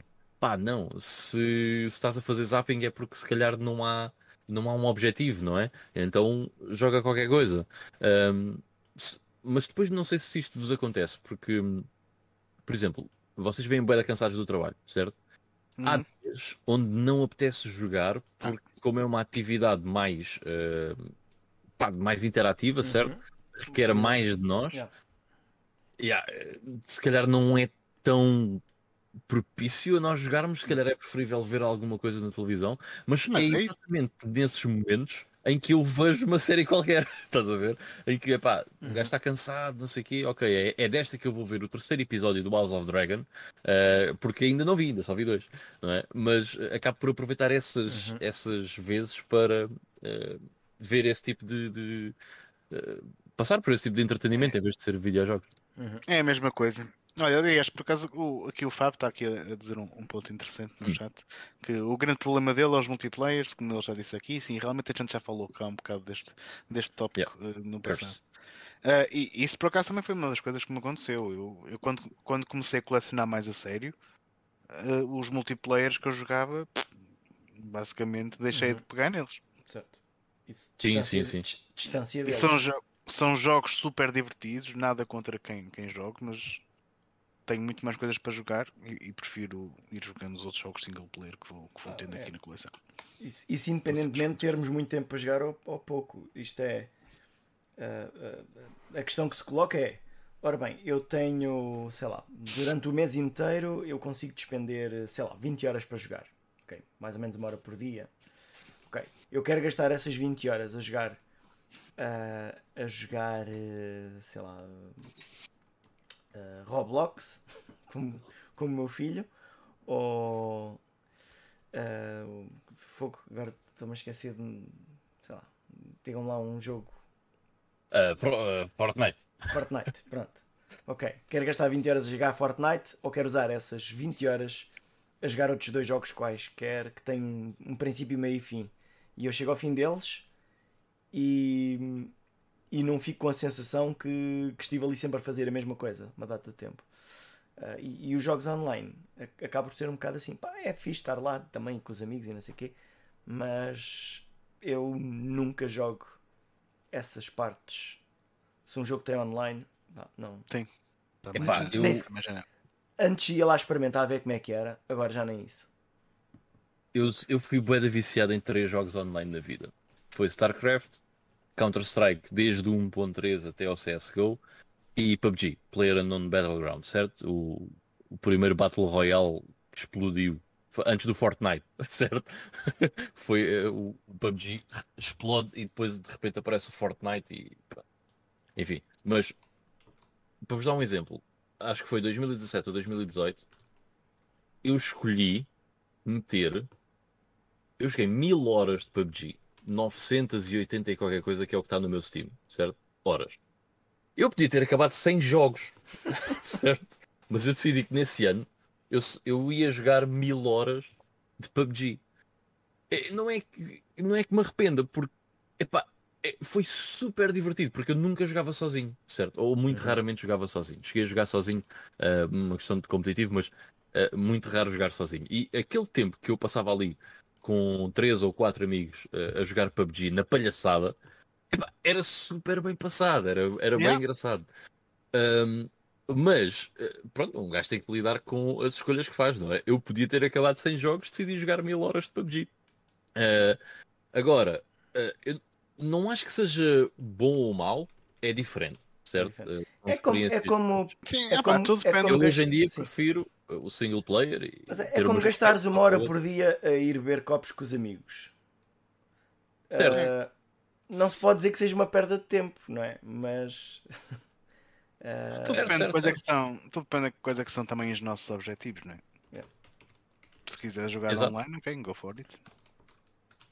Um, deixa eu ver aqui o Fábio está a dizer: Phonics eu nasci com um erro no chip, não tenho essa capacidade de ver e fazer outra cena. O meu multitasking veio avariado. Epá, eu, sou- eu também sou um bocado como o Fábio, ser sincero. mas Fábio, comer e ver qualquer coisa é fixe. Ah, sim, isso, isso faz mas não te preocupes, Fábio, porque o, o Carlos ou está a trabalhar ou está a ver a série, ele também não consegue fazer as duas coisas ao mesmo tempo. Sim, sim. Eu eu estou a trabalhar, o trabalho vai-se fazendo, mas eh, é como se tivesse alguém ao meu lado a falar comigo enquanto eu trabalho. Está-te a fazer companhia, no Eh, fundo. certo. E às vezes, normalmente são séries uh, pouco, pouco importantes. Uma coisa qualquer que eu encontrei e vejo um episódio e olha, está engraçado e fica aqui a dar, mas na verdade, hum, se não fosse nessa situação, eu não iria ver aquela série em particular. Uh, Yeah. Há bocado estavas a falar do House of Dragon, por exemplo. Eu já vi os episódios todos durante as horas de almoço.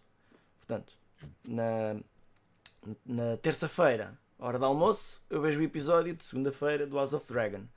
No almoço de sexta-feira, eu vejo o episódio de, de- do Senhor dos Anéis. Ahm, pá, eh, e acaba por, por ser um, um bocado assim. E, Yeah. e inf- infelizmente, muito- já não, muitas das séries já não aparecem com tipo 25 episódios por temporada. Ahm, que quase que nos obrigavam a estar a despender aquele tempo todo, agora parece que é tudo mais curto.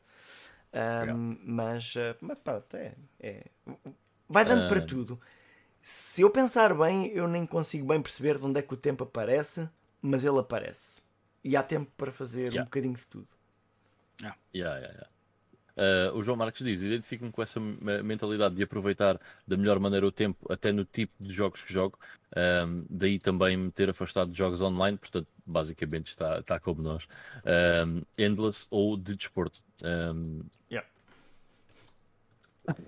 O Fábio está a dizer: Carlos, não sabes uh, se a rapariga é loira ou morena, mas viu o House of Dragon. Não, Estava aí, só a fazer companhia. aí eh, pá, é, é tal coisa. Aí, nesse caso, essa é durante a hora de almoço, não é durante o trabalho. E durante a hora de almoço estou mais atento aos pormenores, daí escolher eh, o que é que vejo nessas. Claro. Escolho melhor o que vejo nessas alturas. Olha, Hum. eu vou aproveitar aqui. Desculpa, Ivo, queres dizer? Não, não, não, não, força, força. Uh, eu Não, vou não, aproveitar portanto. aqui o input do Pedro Jerónimo que, que ele nos deixou aqui há bocado para uh, meter aqui outra, outra, outra pergunta, outra coisa para discutirmos. Uh, o Pedro Jerónimo diz: Eu normalmente vejo os jogos que tenho para jogar e pego no que, está, no que me está a dar hype. Se não me agarrar, salto para o outro. Tempo é curto, não o posso desperdiçar. Um, este também é, é- é- isto também é interessante porque o que o Pedro basicamente está a dizer é eu não vou jogar um jogo que não me agarrou ou um jogo que eu estou a considerar que- é mau ou que não é divertido, eu vou saltar para o outro. Uh, Uhum. E eu sei que nós tendencialmente, um, que participamos aqui no podcast, nós tendencialmente acabamos os jogos, ainda que possam não ser fabulosos, certo? Sim. Mas há, há certas uh, situações, e este ano já me aconteceu duas vezes. Eu até gostava de ver aqui quais é que foram os jogos que eu agora não estou, uh, não me estou a recordar, em que eu saltei uh, esse jogo porque estava a ser uma grande seca. E possivelmente até vou voltar a ele, que é o caso, por exemplo, do Red Dead Redemption 2. Uh, se calhar não o joguei na altura exata. Uh, mas é pá, na altura não, não estava a dar. Pronto, não, Uhum. não era aquilo que eu, que eu queria e acabei por saltar o jogo. Uh, vocês fazem o mesmo ou normalmente ficam até ao fim com, com o jogo? Olha, hum, isso, isto vem no seguimento de outra coisa, é que, que- como é que eu decido que jogos é que compro. Mas, por Certo. norma, eu só, eu só compro jogos em que eu tenho algum interesse em jogar. Ah, então, à partida, não é muito fácil eu começar a jogar um jogo que, que acaba por não me agradar, às vezes há surpresas, mas quando não me agrada muito, eu aguento a pastilha até ao fim. Uh, tirando pouquíssimas exceções. A única que eu me lembro, e que tal, e, e lembro-me porque eu guardei esse jogo num sítio diferente dos outros e que está ali sozinho, é o Tomb Raider 3, por exemplo, na PlayStation. Em que eu não consigo ver um caralho do que é que se passa no ecrã. Não sei se é do jogo, não sei se é da televisão, mas eu achei que aquilo estava a ser demasiado penoso. E, e é um jogo que eu estava a jogá-lo não pelo jogo em si, mas pela saga, e ficou ali de parte. Um...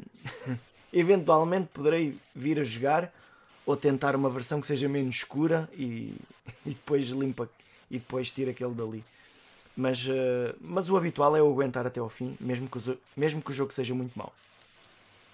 Yeah, eu também tenho essa tendência. Eu estava aqui a olhar para a minha, para a minha lista um, e um dos jogos que eu deixei a meio, uh, a meio não, no início, uh, este ano, uh, houve outro qualquer que eu não estou aqui a, encontrar, mas um deles foi o Shanti Alpha Genie Hero. Pá, porque por simplesmente não gostei de nada do jogo, nada de... o jogo em si é bom, a jogabilidade, mas a arte, sei lá, é. Epá, não, não é para mim, não gostei mesmo nada daquilo. Uh, e acabei por deixar o jogo. Um, não é muito comum, mas se realmente me estiver a fazer comichão, eu estiver a sentir que eu, naquele momento não quero estar a fazer aquilo e que aproveitava melhor o meu tempo estando a fazer outra coisa, às vezes acontece. Yeah. Uh, há outro jogo qualquer este ano que me aconteceu isso. Eu, se encontrar aqui na lista já, já vos digo. Mas Ivo, desculpa, ias a dizer. Não, é tão um exemplo desses. Eu também tento levar os jogos até ao fim. Uh, a menos que seja mesmo algo completamente injogável. Mas, por exemplo, eu lembro-me que este ano tentei jogar o Star Wars Knights of the Old Republic, o original, num PC moderno. Uhum. E estava a ter bué de problemas e estava a ser uma cena mesmo, mesmo chata. E acabei por, por encostá-lo para voltar a ele mais tarde. Mas uh, eu por norma também, também, tento, também tento levar um jogo até ao fim, mesmo que ele me esteja a desiludir e não estar a passar um tempo tão agradável quanto isso. Um, mas em relação à tua pergunta, era, só como é que a gente se organiza para comprar os jogos ou também organizar que jogos é que vamos escolher jogar a seguir? É assim. são, são as, na verdade, as duas coisas são importantes. Na verdade, é as duas como coisas. É, como é que decidimos o que é que chegamos a seguir e, e para, para acabar com o backlog. E, e apesar do backlog gigante, porque é que raio decidimos comprar outros jogos e que jogos é que, é que costumamos comprar nessas situações. Bonita, man. Porque não faz sentido comprarmos jogos quando temos jogos que queremos jogar claro. para jogar, não é? Não, rapaz, eu, eu compro jogos porque há, há séries que gosto uh, e, se, e há jogos que, eu sei que vou, que vou gostar um dia que, que os venha a jogar. Se os apanhar a bom preço, prefiro comprá-los do que correr o risco de daqui a uns anos o jogo valer 10 vezes mais e pronto. Uh, mas são raros os, os, casos de jogos que eu compro no dia de lançamento. Uhum. Aliás, este ano fiz para aí duas ou três pre-orders, que é uma coisa incrivelmente nova para mim, mas era de jogos que, que eu já sabia que se ou os comprava naquela altura, ou, ou então ou não comprava, ou tinha que pagar um rim por eles. É. Uh, mas eu, o, como eu planeio o meu tempo de jogo, eu tento pegar sempre num jogo um bocado mais longo seja um RPG ou um jogo open world. Uh, e depois pelo meio vão jogando alguns jogos mais curtos, tipicamente jogos retro, jogos Mega Drive, Master System, que como jogo no emulador com a ajuda dos save states também, acabam por ser jogos mais curtos, consigo passá-los mais rapidamente. Uhum. E é assim que também vou uh, combatendo o, o, meu backlog. Yeah. Uh, Deixa-me pôr aqui uns comentários do pessoal que nos está a seguir. Já agora, obrigado a todos que estão aí desse lado. Um, não se esqueçam de deixar um like. Como é que estamos de likes? Eu não tenho o, o stream aberto. Temos aqui algum problema? 9 likes. De... Temos... temos 9 likes? Ah, Eu acho que temos um problema. 10 likes. Estão 13, 10 likes Estão 13 pessoas a assistir. Vamos embora a pôr like aí, só chuva. Obrigado. Um, por aqui uns comentários do, do pessoal. Uh, Pantera Player diz: Eu basicamente jogo o que quero nas folgas, tipo o Survival Horror, em dias da semana. Quando chego do trabalho e o meu filho uh, sai da escola, passo muito tempo uh, a mostrar os jogos retro multiplayer. Que é, que é uma cena fixe para fazer com, com os miúdos, né? até porque são jogos mais simples, which is cool. Um, os atuais, acabei com ele, Breath of the Wild, uh, o Mario ou o Pokémon, por exemplo. O Fábio está a dizer que eu não consigo fazer lista de jogos para jogar, é o que me apetece na altura. Eu também sou um bocado assim, mas já lá vamos. A única coisa que tento fazer é alternar os jogos de New Gen uh, com jogos retro. Uh, o João Marcos diz que um jogo que eu larguei depois já de umas 15 horas foi o Mass Effect 2. Como é que é possível? João, tens de corrigir isso, isso é um grande jogo. Pensava que o jogo era bem mais livre, uh, mas percebi que era bastante linear e todas as missões pareciam o mesmo. Well, isso é um problema do Mass Effect 2, que é a história do Mass Effect 2. Eu, eh, eu costumo chamar do efeito Mass Effect 2, porque há muitos jogos que fazem isto, que é ter uma história brutal ao início e ter uma história brutal no fim. No meio é tudo chouriço. Mas ainda assim é um grande jogo. um, o Carlos Duarte diz: Olá, olá Carlos. Uh, isso acontece, uh, podemos uh, até saber que o jogo é bom, mas simplesmente não estamos com o mood para aquele tipo de jogo naquele momento, a seguir para e seguir para outra coisa, com o objetivo de voltar mais tarde. Aconteceu-me recentemente com o Deathloop, que foi um jogo que aqui o Carlos até gostou bastante, por acaso yeah. tenho curiosidade em jogá-lo. o Fábio diz comprar jogos novos que são raros. mas quando acontece, todos os jogos que estavam a ser jogados ficam suspensos e dou prioridade ao jogo novo. Uh, e o João Marcos também diz que em relação ao backlog, normalmente é quando apanho uh, promoções uh, ou quando compro mais uma consola para a minha coleção e arranjo logo meia dúzia de jogos para ela. Um, e a dizer, nós estávamos aqui a discutir a cena do, do comprar jogos e não sei o quê. Epá, às vezes as capas são bonitas e um gajo compra, certo? mas eu também tenho muito essa cena que é eu claramente tenho demasiados jogos para jogar, certo? Mas eu, eu, vou sempre comprando jogos, eh, mas é um bocado como o Eve, que é eventualmente eu vou querer jogar aquele jogo. É um jogo que me interessa, é um jogo interessante que eu acho que vou achar interessante. Acabo por, por comprá-lo se for um bom preço, eh, se for um, um preço uhum. na altura tiver o dinheiro, eh, acabo por comprar. Mas é, é claro que o backlog, no fundo, é, é irreal pensar que que vamos conseguir jogar tudo. os jogos todos, certo? É. Uh, é um bocado irreal.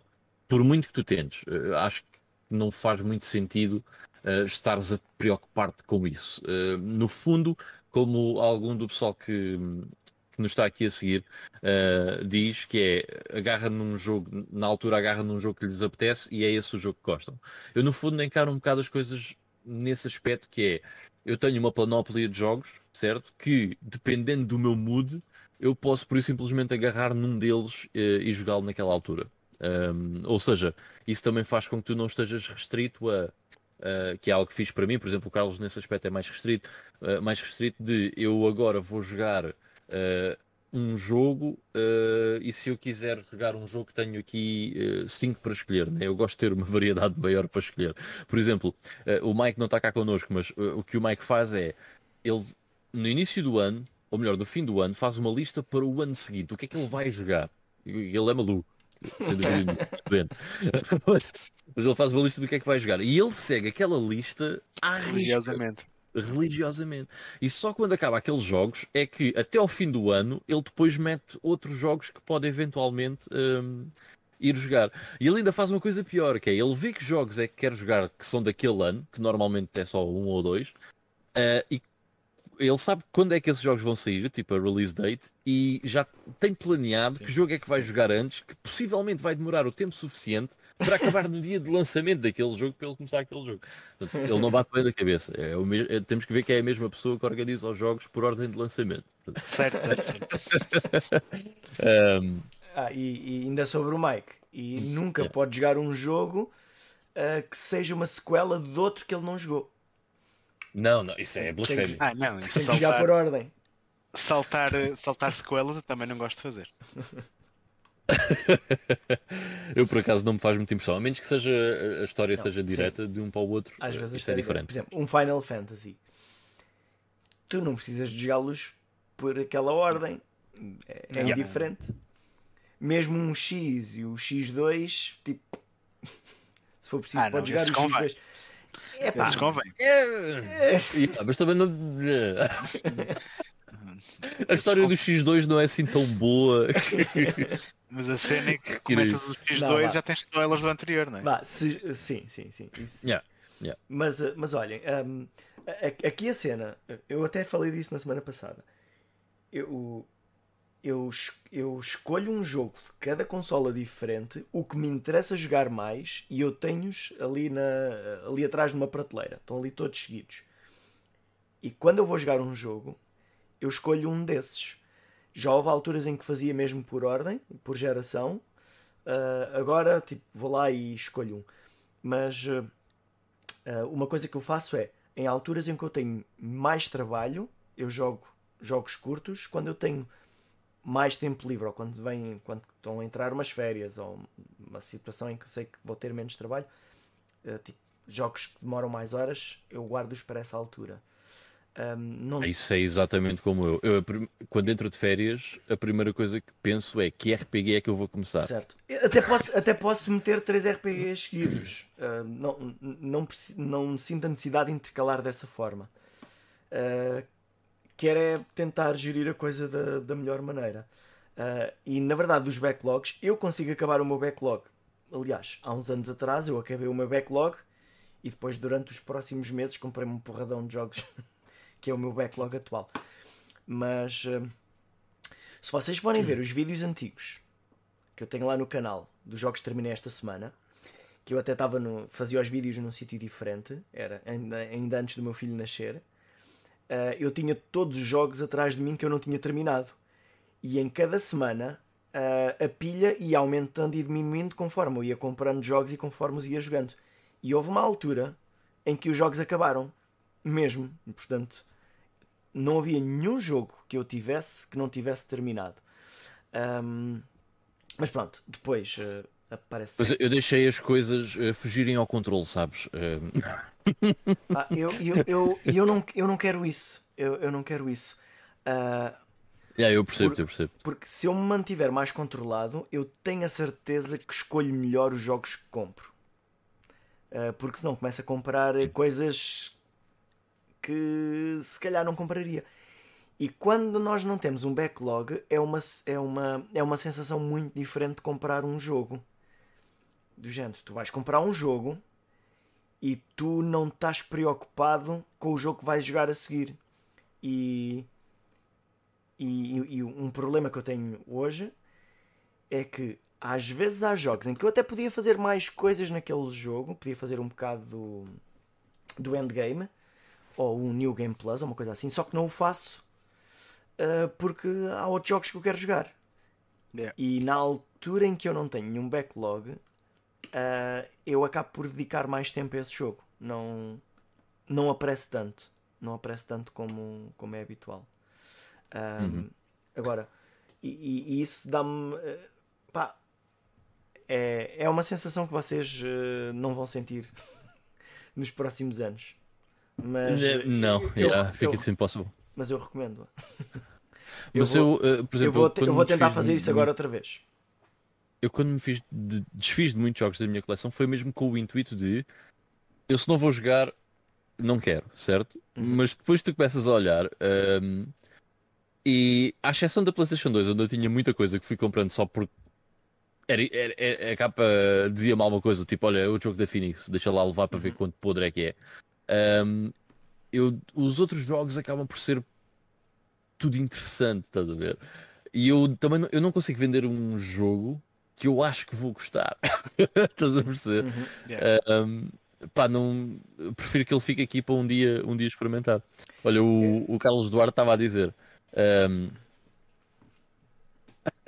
ah, bom, eu sabia que o Mike era doente, mas não sabia que era tão grave. É gravíssimo, é gravíssimo. o Mike já está aí no, no chat, ele pode, pode explicar o quanto grave é que é. Uh, e o, o Fábio está a dizer isto: é um podcast de malucos. Um acaba o backlog, outro é o Mike Jesus Credo. Muito bom. Um, o João Marcos está a dizer: também evito fazer New Game Plus. Adorei Fire Emblem Three Houses, mas só fiz uh, uma route um, e dei por terminado. Mesmo assim foram umas 70 uhum. horas. É mas, outra mas... coisa muito interessante que é. mas esse, esse eu Fire não Emblem. jogos normalmente. Uh, eu olha... normalmente não repito jogos. É muito raro uh, acabar um jogo e fazer outra, outra playthrough desse uhum. jogo. É mesmo eu é raro. É raro. Sim. É raro, mas, mas eu fiz também, recentemente com alguns. Mas olha, esse Fire Emblem é um, é um excelente exemplo. Uh, tal hum. como o Mass Effect. Eu cheguei ao fim. De, cheguei ao fim do jogo. E eu fico com aquela curiosidade em, em, dizer assim: e se eu tivesse escolhido outra coisa, o quão diferente o jogo era. E, no, e o Three Houses faz-te pensar isso. Pá, se eu escolher outra casa, uh, o quão diferentes as missões são. Porque até, se podes, até podia chegar à conclusão que, é, que, é um, que seria um jogo completamente diferente, com missões totalmente diferentes. E é um bocadinho. Portanto, eu não. No Treehouse é um bocado chato porque eu não consigo saber a história toda sem jogar Exato. Com todos. Sem jogar as três. Pois. Bah, ou eu, quando, chegar, quando chegar a vez desse, acho que vou perder aí as Pronto. 200 horas, né? E, só que às vezes, isso, às vezes ficamos com um gostinho mau na boca. Por exemplo, Mass Effect. Um, as diferenças entre o bom e o mau, pronto, uh, há, há ali escolhas, não é? E tu chegas ao fim do jogo e pensas, ok, eu vou voltar ao início e vou fazer as escolhas ao contrário. E às vezes tu apercebes-te que a escolha, apesar de ser ao contrário, o jogo uh, entra, entra, no mesmo carril. É. ok? E no, no caso do Mass Effect, apesar do pessoal achar que não, eu achei que era assim. Não interessa a escolha que eu faço, o jogo vai ser uh, virtualmente o mesmo. O mesmo, uh, yeah. Há outros jogos em que isso não acontece e esse aí eu eu faço, gosto de jogar. Jogos como, por exemplo, um, sei lá, um, olha, um Detroit. Eu quis ver tudo, tudo ou quase tudo o que havia para, para ver. Porque sei que é diferente. Porque sei que o jogo torna-se bastante diferente se, se eu jogar de outra maneira. Uh, e às vezes esses são jogos curtos e que fazem perder muito tempo na mesma. Mas yeah. pá, uh, enquanto eu estiver animado, é isso que eu faço. No caso do Tree Houses, eu vi o quão diferente era, mas depois passei para os próximos jogos. Se eu tivesse só aquele jogo, eu teria, teria jogado aquilo melhor. Como quando éramos putos, né? Que tu jogavas os mesmos 6 eh, ou 7 jogos eh, certo. ad eternum. Mesmo que já não houvesse nada de novo para ver. Sim, mas era o que o gajo tinha, né?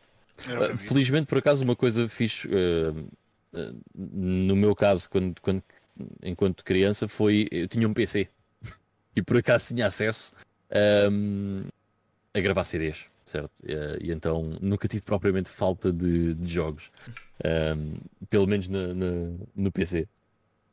Um, mas enfim, uh, mas, há uma mas, coisa que gostassem de acrescentar, agora, temas que tenham aí. Isso, isso é uma coisa má, uh, o, o ter muita coisa para jogar.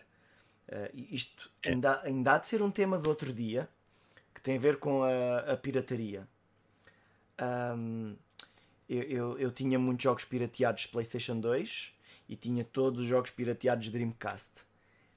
E, pá, e era tal coisa, era como se tivesse um backlog gigante que nunca acabava. Pá, tipo, uh, jogavas um bocadinho de um jogo, este não, só que não interessava, tipo, passa ao próximo, passa ao próximo, passa ao próximo. E quando gostavas, era a despachar porque havia muitos. Uh, eu quando comprei a Wii, eu fiz questão de não uh, jogar jogos copiados nela. E pensei, eu vou comprar um jogo por mês e vou jogar esse jogo. Uh, e durante muito tempo foi assim. Comprava um jogo ou dois por mês e jogava só aquele jogo. E eu aproveitava muito bem os jogos. E depois com a PlayStation 3 era igual. Mesmo que eu quisesse copiá-los também não conseguia. Uh, não, não, e e, e, aquilo acabou por se proporcionar eu fazer algo, por exemplo, algumas platinas, não porque aquele, não só por causa da platina em si, mas porque era aquele jogo que eu tinha e não ia comprar outro durante algum tempo. E assim aproveitava para, para, para esticar mais, eh, mais do tempo em, em alguns jogos. Um... Então, a outra moral da história é comprarmos menos jogos também. Sim, sim, sim, sim. Pronto. É comprarmos aí... o que, desculpa? Menos, Menos jogos. jogos. também. Ok, e então agora esta é a ah, pergunta, sim, sim. entrando nessa, nessa fase. Ivan, como é que tu decides que jogos é que compras? Há capas que são bacanas, estás a ver? E. não, eu, eu. Olha, eu por acaso fiz uma coisa um, há relativamente pouco tempo que ainda não tinha feito, exatamente por causa disso. Um, que é, eu, eu, no geral, até hoje, se eu achasse que ia gostar de um jogo, comprava o jogo certo? Normalmente em promoção ou usado boeda barato, mas se eu achasse que o jogo iria ser interessante, eu comprava. Um, e eu agora, há, há, há uns meses, eh, não muito tempo, tipo dois ou três meses para aí, fiz uma lista, certo? Todas as consolas, um, todos os sistemas, certo? Um, e para essas consolas meti os jogos que eu quero. Estão aqui. E eu tenho-me focado, pura e simplesmente, em comprar os jogos que estão nessa lista. E já consegui uh, comprar alguns. Uh, vou metendo a ver, daqueles que, que já comprei. Um, e agora, até estou a fazer outra coisa, que é... Neste momento estou a acabar a minha coleção de PlayStation 1. PlayStation 1 agora, tudo o que, está, o que está naquela lista é o que eu vou comprar. E a seguir eu vou passar para a PlayStation 2, passar para a PlayStation 3, depois vai para a Nintendo, Super Nintendo, por aí fora. E como Isto é vai demorar enca- de tempo. E como é que encaixas os jogos recentes nisso? Isso é uma cena à parte, basicamente. Ah, ou seja, imagina, ah, releases do ano corrente. Ah, eu este ano, por exemplo, joguei o A Plague Tale Requiem, o Elden Ring. Uh, pá, e provavelmente mais alguma coisa que agora não, não me estou a lembrar. Mas uh, esses jogos, por exemplo, Elden Ring, fui, fui comprar e foi o jogo que eu, que eu joguei nessa, nessa altura. Uh, por acaso não estava a jogar mais nada. O Plague Tale Requiem, estava a jogar uma cena, acabei, comecei o Plague Tale. Mas isso eu, uh, é uma coisa à parte, ou seja, isto que eu estava a dizer é só para os sistemas uh, antigos. E, e nesses sistemas antigos eu meto, por exemplo, o PlayStation 4 já. Ok? Uh, não, é, não é porque seja um sistema antigo, mas é porque já tem um backlog, ou já tem um backlog não, já tem uma library muito grande, onde eu Sim. já posso escolher aquilo que, que eu realmente quero uh, vir a comprar no, no futuro. Uh, e é uma- por exemplo, a PlayStation 4 é uma consola que eu quero lá chegar o mais cedo possível, porque agora um, é uma boa altura, ainda não é a melhor altura, mas é uma boa altura Uhum. para começar a comprar algumas das coisas sim. que possivelmente poss- possam vir a ser mais, mais caras. Mas Uh, yeah, eu basicamente agora estou-me a focar em comprar os jogos de PlayStation 1, depois uh, vou uh, a outros sistemas. Um, e uma coisa que eu normalmente faço um, e, e que vou fazer agora com, com, com esta cena também é eu normalmente dou prioridade aos jogos que são mais caros. Porquê? Uh, porque depois custa menos. Ou E por- seja, e porque, estás, agora e- mais. e porque estás com medo que ainda fica mais caros. Isso. Exatamente, ah, um gajo corre esse risco. Ah, ou seja, eu começo por esses que vão doer mais e depois vou aos outros, tipo dos 20 euros e não sei o quê, que é, é mais na boa. né? E já dá para comprar ali 3 ou 4, não é? Ah, já Sem- agora, não, não sei se pensaste nisso, mas isso tem outra vantagem. Se fizeres isso, o teu backlog cresce menos. Sim, sim, sim. Ah, aliás, compras o um, de fazer compras um jogo de lista- 200 euros. É melhor do que comprares 10 jogos de 20 euros. Portanto, É. é só mais um. Sem dúvida, sem dúvida. Uh, vou dar um exemplo prático. Um, eu este mês uh, comprei o Xenogears da PlayStation 1. Um, Black Label, claro, podia ter comprado a Greatest Hits por metade do valor, mas tipo, não quero uma cena verde na prateleira, né? Por amor de Deus, não me lixem. Uh, mas uh, isso fez com que eu não comprasse uh, aí tipo 4 jogos. Por exemplo, podia ter comprado o Medieval 2, o Spyro 3, uh, pá, e mais um ou outro que assim mais baratos que me faltassem. Um, mas o Xenogears acabou por ser um. Pronto. E, e- este mês é do estilo. Ok, comprei o Xenogears. Foste à loja. No mês seguinte, eh, logo se vê. Eh, e, e isso faz com que eu realmente compre ehm, menos coisas e não só isso. Como fiz a lista, não só compro menos coisas, como gasto menos dinheiro à toa, eh, que é uma consequência, mas também me foco mais naquilo que eu realmente quero. E se não estiver naquela lista, a minha tendência é simplesmente não comprar. Uh, pode acontecer, por exemplo, com um jogo de PlayStation 4 ou mesmo PlayStation 3, porque podes ver alguma coisa que não conheces que te chama a atenção e que pode ser interessante, mas em coisas mesmo mais antigas, mais retro, epá, é, é focar naquilo, basicamente. É, mas eu, eu, por acaso também já há algum tempo que tenho esse sistema do wishlists e, e tenho seguido mais ou menos. Mas eu sempre comprei coisas que conhecesse minimamente ou que achava que fosse gostar.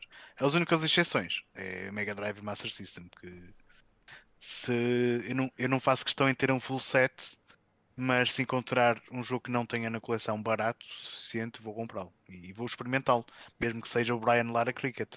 Nunca mais o vou jogar, mas ele está ali e já o joguei uma vez.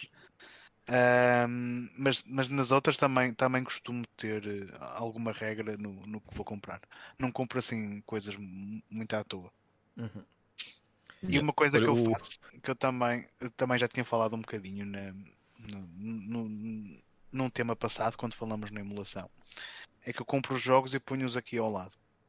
E depois há um dia que é o dia de experimentar jogos. que é tipo, geralmente é no, no fim do mês, início, início do mês, eu pego nos jogos, principalmente nos retro, porque os outros pronto, estou mesmo para o backlog, mas nos retro faço questão de ligar as consolas, meter os cartuchos, jogar um bocado, ver se está tudo bem e depois arrumo-os todos uh, nas prateleiras e eventualmente voltarei a jogá-los mais à frente ou até ou passarei depois a jogar por, por emulação, que é o que acabo por fazer uh, na maior parte das vezes a seguir. Yeah. Olha, Uh, por- por- já agora, mas por falar em, em experimentar, imagina que compras um jogo Mega Drive e depois no final do mês vais experimentá-lo, ah, tipo, não funciona. Bah, e imagina que não tens, que não tens forma de, de o trocar ou devolver a quem comprou. O que é que fazes ao jogo? Metes-o na prateleira mesmo não funcionando? Uh, tento trocar por outro. O que é que eu vou fazer? Primeiro vou tentar limpar o cartucho. Uhum. Até agora nunca me aconteceu nenhum. ah, Não, há um de PC Engine por acaso não me entra. Mas tirando esse, nunca me aconteceu nenhum, pelo menos na altura em que eu experimentei, eh, não entrar. Com umas superdelas e umas Uhum. limpezas, Não, mas, uns cotonetes. É muito Geralmente event- entra-me sempre. mas eventualmente CDs, vais querer é trocar. diferente. eventualmente vais querer arranjá-lo, mas até lá tu metes-o na prateleira junto dos outros que funcionam para fazer Não. parte da coleção. Eu por acaso tenho uma cena, para- tenho ali um cantinho eh, com essas Eu- cenas, mas não tenho lá nada de cartuchos. Acho que só estão lá eh, três jogos de, Uhum. de CD de PS2. Eu, eu, eu É, tava- sabes é também que eu tem aqui um caixote de cenas repetidas e assim, tá, Por exemplo, tá eu- estava a perguntar isso porque agora estava estava aqui a, a pensar e a- a- aqui nos meus jogos Mega Drive eu tenho a caixa do Jurassic Park que não tem nada lá dentro, mas pronto, está lá a guardar o lugar e está na minha cabeça que o cartucho ainda, ainda há de aparecer. Ah, eu, Ma- tive, eu, realmente, mas- eu realmente tive alguns assim já. Mas já não tenho, que já estão Uhum. preenchidos. Mas está lá. Dois. deixa eu pôr aqui um comentário do, do João Moreira. Eh, o João diz: Boas pessoal, boa João, obrigado por estares aí desse lado, como sempre. Eh, ele diz que não planeia nada, compra aquilo que quer jogar. A única coisa que neste momento tenho planeado é ir buscar o God of War dia 9. It's a good plan. Bom plano. Há aqui, mais, sim. há, há aqui mais pessoal que também tem esse plano. É, sim, sim, sim. E, e alguns deles têm esse plano delineado desde o início do ano. Desde, desde, desde o fim do ano passado. Desde o fim do ano passado. Desde o anúncio da data de lançamento. É pá, o pessoal planeia dessa forma, cada vez que há um, um adiamento do lançamento de um jogo, pá, estraga aquilo tudo. Tipo, é pá, agora tenho aqui Yeah. um slot vazio, o que é que eu vou pôr aqui? Ah, o Fábio está a dizer que há uns anos também fez uma wishlist de jogos que quer comprar, viu listas de full sets de várias consolas e ia picando um a um ah, e vendo vídeos para ver se curtia ou não. Ah, demorei um ano e tal. Ahm, o Mike Edwin, a gente já, já comentou aqui, ah, ele viu os jogos de PS2 um a um. Ok, um a um. Meu Deus do céu, deve ter demorado pouco tempo, deve. Mas já agora, esta, esta questão, bem, eu também não quero entrar por aí, mas a questão dos full sets também é uma questão interessante, porque eu acho eu acho fixe, ok, ter um full set. É engraçado, certo? Hum, acho que é um conceito interessante. E eu já, já pensei em fazer um, uh, um que era bastante fácil até de fazer. Aliás, eu acho que é o full set mais fácil, mais interessante que vocês podem fazer. Há, há full sets mais fáceis, mas uh, o da Wii U, porque a Wii U tem tipo 120 e tal, ou 130 e Uhum. tal jogos, Uhum. tipo, é- é uma library super pequena para pa, pa hoje em dia. E eu até tinha os jogos todos assim, aqueles mais caros da plataforma, então eu até pensei em fazer. Mas o meu problema com os full sets é. Jogos de merda. Exato, velho. eu vou- Exato. Eu vou, eu vou Não, ter. Estão lá, estão lá eu vou ter uma data de jogos da treta que não quero para nada na prateleira hum, só porque são daquela consola. Isso para mim não cabe na cabeça. É, é um conceito que Uhum. para mim não faz sentido nenhum. Mas eu, mas eu percebo, eu acho que o conceito de um full set é um conceito interessante. Epá, mas não é para mim. Não, não Pá, consigo. eu eu, eu não gosto consigo mais do conceito full set, como eu eh, até acabei por mostrar. Pá, façam um full set tipo de uma franquia. Guardem, ponham os jogos todos no mesmo sítio. Eu quero os Assassin's é Creed todos. Ok. Eu quero os Sonics todos. Ok, boa. Quero os Super Marios todos, os Zeldas todos. Acho que é uma cena mais engraçada ter uma prateleira com os jogos de Zelda todos do que gastar mais dinheiro para ter uma estante cheia de jogos de, de Wii U, por exemplo. Yeah, Não é? Repara, o jogo mais caro da Wii U é um jogo do Pinhas and Ferb. Estás a ver? Man, eu nunca na vida Não, vou gastar lá 200 euros num Pinhas and Ferb para a Wii U. Estás a ver? É, é, é uma parvice, mano. Mas lá está, eu percebo a cena, mas eu não me cabe na cabeça é, porque eu essa é- prefiro despender o meu dinheiro É, nas coisas que eu é- realmente gosto e quero jogar. é colecionismo puro e duro. Sim. Puro e duro. Sim, sim, sim. Porque é que eu quero guardar latas vazias ou quero usar selos que já estão usados? Porque quero ter. É só isso, é só por querer ter. É- Yeah. Agora, não é, eu pessoalmente não acho muito interessante. Ahm, mas olha, falando aqui dos jogos que, que, que eu compro, eu raramente compro jogos no lançamento, só que há algumas exceções. Pronto, há alguns jogos que eu quero realmente jogar porque gosto muito, por exemplo, como foi o caso do Elden Ring ou outros jogos de Souls, costumo fazer, às vezes faço o mesmo. Ah, jogos, de, jogos de consolas da Nintendo que eu já sei que não vão baixar e eu quero jogar. Pá, se eu quero jogar e não vai baixar, vale. compro já. Pronto, compro já e, e jogo pronto, no- na altura do lançamento. Não vale a pena esperar. Ahm, e depois outro, e esse é o problema, ah, bah, não é super grave, mas eu sou um, um sucker por eh, algumas edições especiais. E, e se há uma edição especial que custa 80 euros e o jogo custa 60, se fosse só o jogo eu não o compraria. Mas como tem edição especial, eu compro. Uh, por exemplo, o, o caso do Xenoblade Chronicles 3. Por acaso até a edição especial até foi um, um caso à parte, mas se tivesse saído com a, com a edição especial, eu teria comprado. Como não saiu com a edição especial, eu não comprei. Porque eu sei que aquele, apesar de ser da, vá, da Nintendo, eu sei que se eu comprar daqui um ano ou dois, eu vou pagar um bocadinho menos por ele. E isso para mim é, Yeah. o, é o suficiente. Uh, eu eu não me importo se compro o jogo novo ou usado, entre comprar um jogo novo de 70 euros e comprar no mesmo dia o mesmo jogo usado por 50, bah, eu compro por 50. Até comprava por 60, provavelmente. É, é, é-me indiferente. Não tenho gosto, não tenho nenhum gosto particular em ser eu a abrir o plástico. Pá, desde que funcione, uh, para mim está Yeah. tá tudo bem. E, às vezes a diferença é mesmo só o celofane, tipo. Sim. É, é, por exemplo, num, sei lá, uns ténis usados, certo? Uns ténis usados, pá, tiveram nos pés de outra pessoa, tu sabes lá se ele tem cogumelos nos pés ou uma coisa assim do género, né? É completamente diferente. Agora, um jogo, normalmente, a questão é o celofane que está à volta, porque, pá, se o CD estiver em boas condições, é igual, não é? A mesma coisa. Ah, sim, sim. Pá, e, e- e em muitas lojas, até se houver algum problema, chego lá e trocam-me. Sim. Não, não perco, não perco grande coisa. Ahm, normalmente, quando eu vou a lojas de usados, ahm, eu, eu também tenho uma espécie de uma lista. E, e agora eu vou atualizando essa lista no final de cada ano. Eu vejo os jogos que saíram esse ano, que eu gostaria de jogar, mas que não comprei, e meto-o na lista. E de alguma forma vou acompanhando os preços.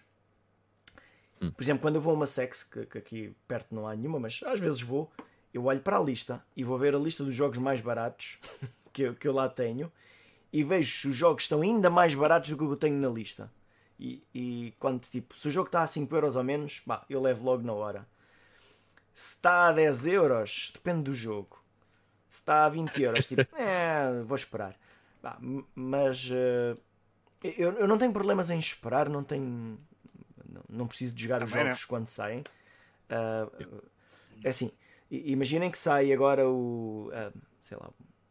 Imaginem que eu nunca, nunca tinha jogado o GTA V e saiu o GTA 6. Ah, no dia que sai o GTA 6, eu por mim podia comprar o GTA V e jogar o GTA V. Porque teria tanto interesse em jogar o um como jogar se calhar o, outro. Não, não, não há uma grande diferença. Ah, Uhum. pá, não, não. O único fator que me levaria ah, a comprar um jogo no lançamento só porque sim era. Pá, imagina que eu estava. Pá, tinha um amigo que tinha o mesmo jogo e gostávamos de falar do jogo. Pá, havia ali um tema de conversa. Mas acho que isso não vale 70 euros. Poder falar com um amigo sobre um jogo no dia de lançamento. Eh, Eu posso falar com, sobre Yeah. esse jogo passado dois anos. E- Yeah, yeah, yeah. Eu concordo, yeah. e há, e há jogos em que é garantido que passado 2 ou 3 anos passaram de 70 para 5 euros. Sim. Por exemplo, eu nunca comprarei um, Fi- um Far Cry no lançamento. Mas Yeah. quando estiver a 5 euros, ou vá, ou às vezes se tiver 10 euros novo, vá, eu compro. Se tiver 5 euros usado, vá, eu compro. Se tiver a 10 euros, às vezes nem se. ah, 10 euros usado, às vezes não o compro, quando eu acho que ele, ainda- que ele ainda vai baixar mais.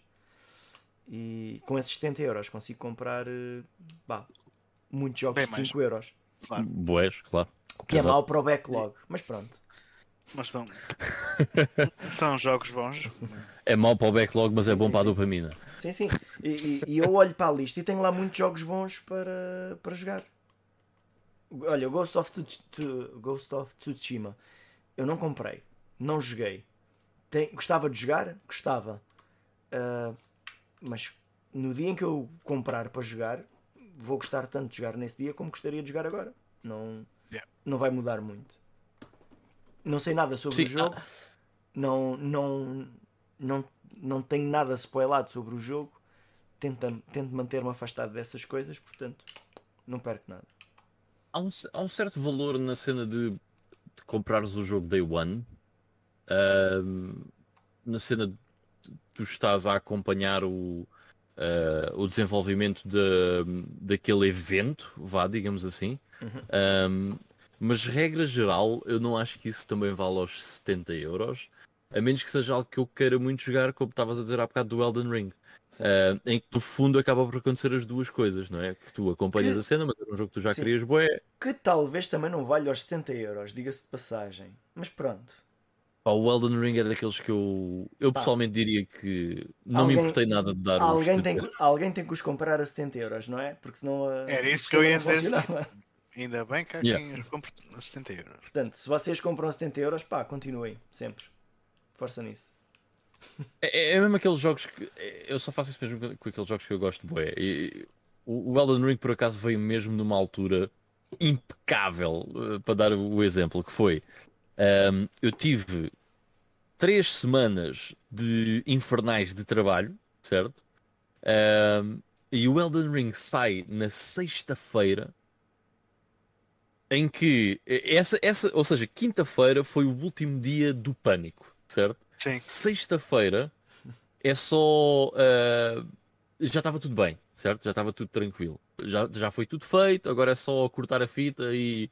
E é, está-se bem, estás a ver? E sai nessa sexta-feira e eu lembro-me perfeitamente de ir trabalhar, ir à Fnac, comprar o jogo, fazer o meu trabalho, vir para casa e é tipo. Ah! Agora agora? depois disto tudo, Eu mereço isto. saiu o Elden Ring. E Mereço só isso já valeu os 50 70 vezes. euros, estás a ver? Tem porque é que não esperaste mais Ah, dois dias? uma dificuldade para a outra. Porque é que não esperaste mais dois dias que alguém lá fosse vender um à, à sex? Porque eu quis naquele dia. Eh, Até porque depois tinha que ir lá no fim de semana e não, não me quero estar a deslocar. Quero só estar com o cu sentado no sofá eh, a morrer bué de vezes eh, no mesmo boss. Mas, mas é aquela cena também de em a- a- alguns momentos, lá está, tipo uma vez por ano, tu ires a uma loja, certo? O jogo saiu, ires a uma loja, ok, este jogo eu quero bué. Está aqui, comprei, let's go. É fixe, é fixe. Um, o João Marcos está a dizer que normalmente também não tenho esse interesse em jogos no lançamento, só fiz quatro pré-compras na minha vida e o Sonic Frontiers é o caso mais recente. Olha, está aqui Ah, é, isto- uma pessoa que fez pré-order do um, Sonic Frontiers. João, uh, a ver se passas aí uh, na, no- na semana em que o jogo sair para para dizeres o que é que tu achas. Certamente vamos falar do jogo quando ele sair. Um, o Carlos, pelo menos, Eu vai continuo, falar dele. eu con- eu continuo com a opinião que fazer pre-orders de jogos de Sonic é um tiro no escuro. Muito grande. Não interessa. É, sim, mas pronto, alguém tem que os comprar, né? É como, está. é, como, é como entrar na casa do terror. Pá, vamos ver, pode ser que corra bem, pode ser que corra mal. Tu sabes ao que vais e sabes que é perigoso. Um, enfim, ah, mais algum tema relacionado com isto que queiram trazer? Ah, sim, ahm, Força. que estratégia é que vocês têm para gastar menos dinheiro num determinado jogo que querem jogar? Não sei, se. Ok. um, é assim, eu normalmente antes de comprar um jogo. Pá, sem ser Epá, esperado. se for um é? jogo barato, se for um É jogo isso. barato, normalmente não não penso muito sobre o assunto, estás a ver? Não é 2 ou 3 euros, até tipo. é, imagina, a diferença é 5 euros, mas eu posso ir ali buscá-lo ou então vou esperar eh, duas semanas. É pá, vou lá buscar. não, não, não, não me vou chatear por aí. Mas quando é um jogo assim mais caro, eu normalmente vejo é todas as opções que eu tenho, estás a ver? Uh, todos os sites que eu conheço, todos os marketplaces que eu conheço, vou ver uh, qual é que acaba por ser a, a, opção mais barata. E se naquele momento, se eu tiver um preço em mente, certo? Daquilo que eu quero gastar. Um teto, um teto máximo. Sim. E há um teto máximo. Se, houver, se não houver nenhum abaixo disso, eu deixo para outra altura. Vou, vou ver outra coisa. Um, e volto a esse mais tarde. Ou um, volto a pesquisar sobre ele daqui a uns meses. Uh, something like that. Mas no fundo acabo sempre por tentar um, ir buscar a melhor oportunidade e o melhor preço uhum. possível para, para, gastar o, o ah, é, é até paciência. Uhum. Paciência e perseverança. Sim, sim, sim. Eu, imagina, uh, vamos imaginar que eu não tinha encontrado um. Olha, o caso dos Xenogears é engraçado. Eu andei atrás de uns Xenogears pai, 3 ou 4 meses, certo? Mas eu tinha na minha mente que só ia dar X. Não vou dar mais isto. E eu fiz. Uh, pá, houve vários que, que eu vi e que fiz propostas. Dou X. A pessoa não aceitou. Está-se bem. Também não... não. É mais 10 euros do que aquilo que eu estava em mente. Não quero. É. Demorou 3 ou 4 meses, mas ao fim de 4 meses apareceu, apareceu um yeah. que, ao preço que eu, aliás era mais caro, mas eu propus mais baixo, aceitou e eu comprei exatamente pelo preço que eu queria. Um, e tenho, quando tenho esse, esse preço set on mind, pá, uhum. é, é, aquilo que é aquilo e mais nada. Uh, olha, eu, eu quando estava a falar disso, estava a pensar aqui no meu caso específico. Eu uso algumas estratégias, às vezes para. Não é uma questão de poupar dinheiro, às vezes é uma questão só de, de jogar com o sistema. Uh, e o que é que quero dizer com isto? Quando estávamos a falar de pre-orders, que fazemos às vezes, uh, que às vezes pá, eu faço, há sempre aquela cena de ah, e compras na, na Vorten e depois uh, aquilo não aparece no próprio dia, não sei o quê eu vou-vos dizer o que é que eu faço. Não é uma questão de poupar dinheiro, é uma questão de jogar uh, o jogo no dia que eu quero. Vais, fi... vais à loja, compras o normal. Certo. Portanto, eu vou à loja, faço a pre-order do Sonic, ele não aparece no dia. Depois chego lá, obviamente, chego lá uma volta, não uma FNAC, ele está lá. Eu compro esse, jogo. Quando o outro vem, uh, tipo, uh, que, eu, que, que eu comprei mais barato por ser pre-order, eu chego lá com a fatura do que eu comprei a full price e levo o jogo da pre-order, portanto, e depois eles uh, trocam. Um, e às vezes eu compro o mesmo jogo, faço a pre-order várias vezes. Uh, às vezes acontece, tu fazes a pre-order que está a um preço e depois aparece uma promoção qualquer que inclui pre-orders e tu ficas, é pá, fogo, se eu soubesse não tinha comprado, eu compro outra vez. E depois uh, já fiz isso três vezes com um, um jogo comprei aquele preço, 15% de desconto. Depois havia outro, outra promoção do, sei lá, uh, leve 3, pago 2, uma coisa assim. Ok, compro também. Depois apareceu outra coisa qual? Pá, outra vez. E depois vou lá e troco. Uh, às vezes também quando são edições especiais em que eu sei que às vezes depois no final eles cancelam, eu compro na Vorten e na FNAC. Normalmente na Vorten é mais barato. E, e às vezes eu faço. Uh, portanto, uh, se alguém disser que eu disse isto, eu vou negar tudo. Isto não, que não fique registado, mas eu compro na Vorten e na Fnac. Uh, e depois às vezes vêm os dois. Uh, só que o da Vort, o, o, da Fnac, que era mais caro, veio primeiro. E eu abri esse e às vezes eu depois pego no que veio da Vorten, que sai mais barato, claro. e vou metê-lo na Fnac. Claro. Uh, portanto, olha, até aconteceu algo parecido também esta semana com a Bayonetta uh, mas que já é uma cena previsível. Uh, se eu tivesse conseguido comprar a pre-order na Vorten, era tipo, sei lá, 90 euros. E na Fnac depois apareceu há algum tempo depois uh, 120. Portanto, tipo, fogo, já lixei 30 euros porque não consegui comprar um. Não há problema nenhum. Quando normalmente isso acontece, quer dizer que na altura do lançamento do jogo, quando há essa diferença de preço, a FNAC vai ter uma promoção. Porque quando ele sair, uh, o jogo ficar ao mesmo preço que estava na Vorten. E eu estava confiante nisso, comprei a 120. Quando eu chego lá, sim senhora, uh, temos este fim de semana de jogos mais baratos. E a que preço é que o jogo ia ficar? A 90. Azar dos azares, eu tinha comprado a 120. Eu vou lá buscar o jogo e pergunto à mulher: olha, eu comprei isto por 120, mas há esta promoção, vocês conseguem reduzir-me? Ah, não consigo. Então eu quero devolver este jogo e quero comprá-lo. Ah, mas não pode fazer isto. Ok, então eu quero só devolvê-lo. E depois quero só comprá-lo. Isso já posso. Sim. Sim. Sim, isso pode. Ok, então eu quero fazer isso. Pronto. E eu devolvi o jogo. Ah, naquele caso até fiz diferente. Ah, porque por algum motivo eles tinham lá mesmo uma edição especial lá física. Então eu agarrei nos dois. tipo, um debaixo do braço que era o meu e o outro que era o da loja. Devolvi um e devolvi esse, já com o outro debaixo do braço. E ele deu-me o cartão e pronto, e fiquei ainda com um saldozinho no cartão que deu para comprar outras coisas. Ah, pá, temos que jogar com o sistema. Já que eles me querem Truques. cobrar tanto dinheiro. Man, É o quê? yeah. E bem, e bem, que certo. Mas, eh, mas eh, muitas vezes vejo pessoal a chorar no Facebook, ah, e a Vorten fez-me isto e fez-me aquilo e não sei o quê. Pá, eles. faço- vocês têm que. Tem que aprender Têm que a mexer pensar. no sistema. Sim. Tipo, ah, o meu agora o jogo não está cá e eu vou lá à loja e o jogo está lá, mas eles dizem que ele não pode ser porque o meu ainda não chegou. Pá, vão lá e comprem o jogo. E depois devolvam e, ah, e podem pedir o dinheiro. Não é? Ah, Yeah. porque, porque eles dizem que podem fazer, portanto. Simpatia deles, não é? Mas pronto, é, basicamente é isso. Ah, Ah, e que mais coisas é que tinhas aí? pá, assim, de, de resto. Agora, se o pessoal que tiver a ver, que, tiver algo, interesse em fazer alguma questão, yeah, jogo. p- ponham aí. Olha, eu faço uma, Ah. uma questão para vocês. Quando vocês jogam Força. RPG, tem a ver com hábitos de jogo. Uhum. Quando Yeah. jogam RPG e precisam de ir à casa de banho, vocês põem no pause, mesmo quando não precisam, para o tempo parar, para o tempo de jogo. Há muitos Sim. RPGs que o tempo está a contar, Está a contar, sim, põe pausa sempre. certo?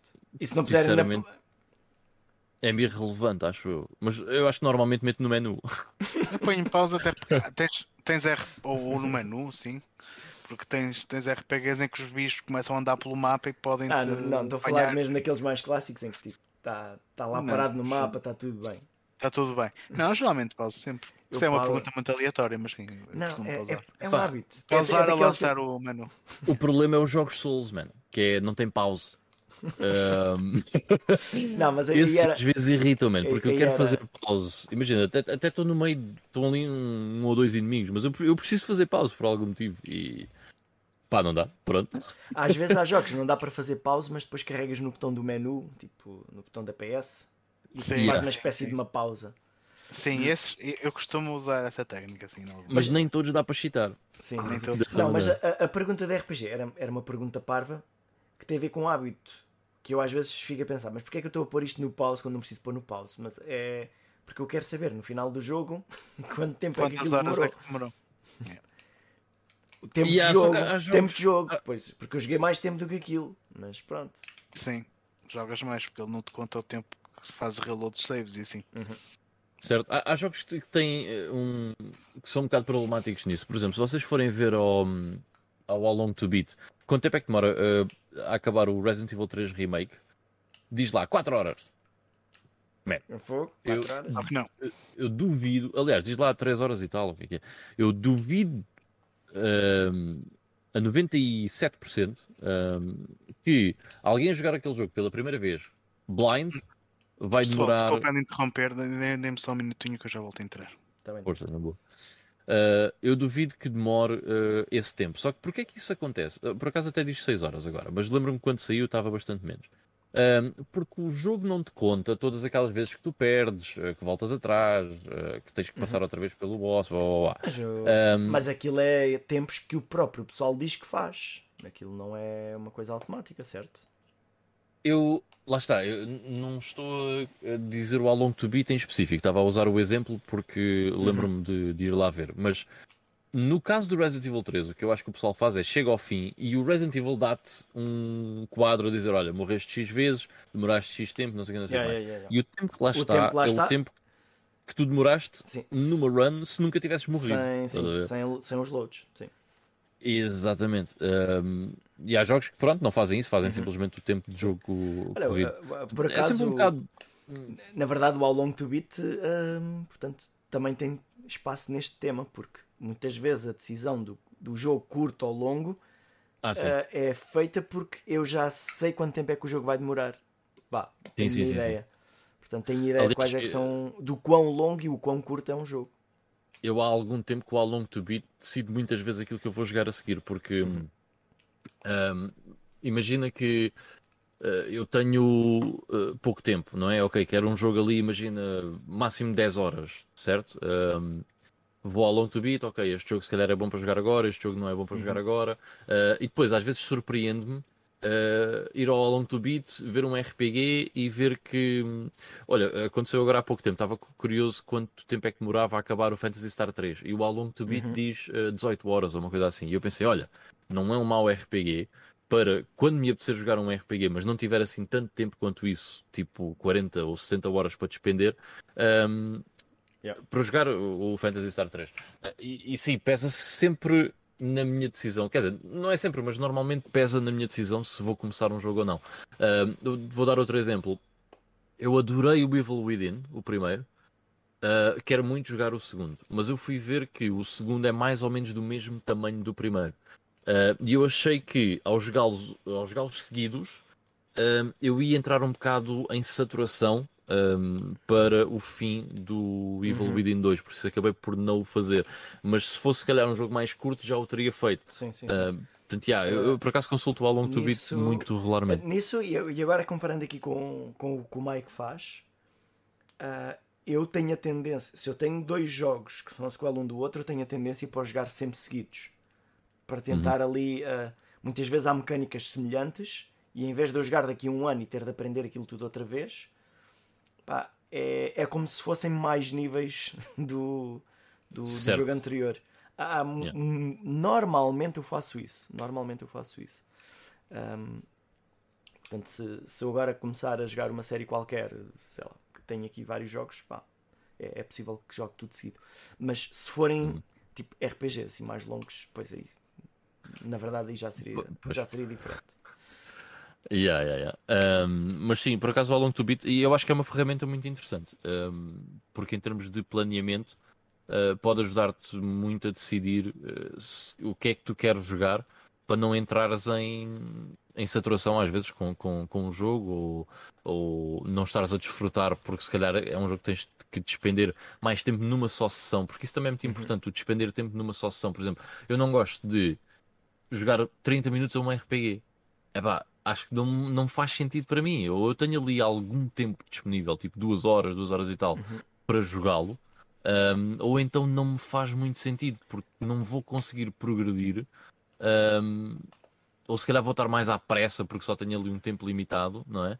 Ahm, no, no jogo, portanto não me faz sentido. Eu, eu dependo, às vezes depende da consola. Mais, mais uma, uma coisa relacionada com, com os hábitos. Ahm, às vezes há jogos que eu compro para a Switch porque eu sei que na Switch vou jogá-los de uma maneira diferente. E eu Certo. aí, numa Switch, um RPG, se eu tiver 30 minutos, eu, eu aí, pá, eu jogo-os. Eh, Porque já sei que aquilo continuo, estou no mesmo sítio, né? Como se fosse o- Pois, porque é diferente, por porque tu ligas, estás exatamente Ligo, no sítio no onde estavas e segue. e posso ir ligando e desligando. Uh, às, às vezes, enquanto estou à espera de, sei lá, de uma coisa, lá, não, é o caso, mas vá, imagina que estou à espera de uma consulta no médico e estou a saltitar entre chamarem para aqui e para ali, pá, estou ali e acho que consigo aproveitar bem o tempo, mesmo sabendo que vou ser interrompido. Uh, Sei que a coisa vai, vai, pronto, vai, vai ser eficiente na mesma. Não, uh, yeah, a Switch nesse, nesse aspecto é muito fixe. Uh, Aqui, e é, é diferente, não é? Que depois, como acabas por encarar as coisas, é muito diferente. E, e- e por acaso agora estava aqui também ainda a ver o, o comentário do, do João Marques por causa do Sonic. Uhum. Ah, para que console é que eu hei de comprar? Já comprei. Mas Não para a Switch. certo, eu não com- eu não comprei para a Switch. Ah, mas há alguns jogos eu compraria na Switch porque sei que não, é, não são muito inferiores. Por exemplo, o das Tartarugas Ninja comprei para a Switch, tanto faz. Só que na Switch É um bocado igual, é. consigo jogar melhor se for preciso. Ah, o Sonic acabei por, eh, por comprar para a Xbox por causa do Quick Resume. Uhum. Ah, que, que na prática vai ser indiferente, porque daqui a uns anos eu vou comprar os outros também. Para, para pôr ali na prateleira. Mas, hum, mas para ser aquele que joguei, que- aquele que vou jogar, achei que o da Xbox era o melhor para mim. Yeah. Ah, Ainda- Já agora vou fazer a pergunta ao Ivo por causa do. Ivo, tu usas o Long to Beat? Estás sem soma? Estava mute, desculpem. Ah, sim, uso o How Long to Beat. É uma das estratégias que eu faço para ver por eh, mais ou menos o tempo que um jogo demora a acabar. E vou escolhendo também um bocado por aí. Não só, mas, mas também. Yeah.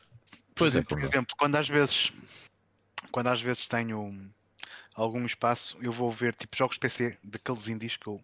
é uma coisa que deixei de fazer, comprar Humble Bundles e Indie Bundles à toa só porque eram 5 euros e vinha com 10 jogos.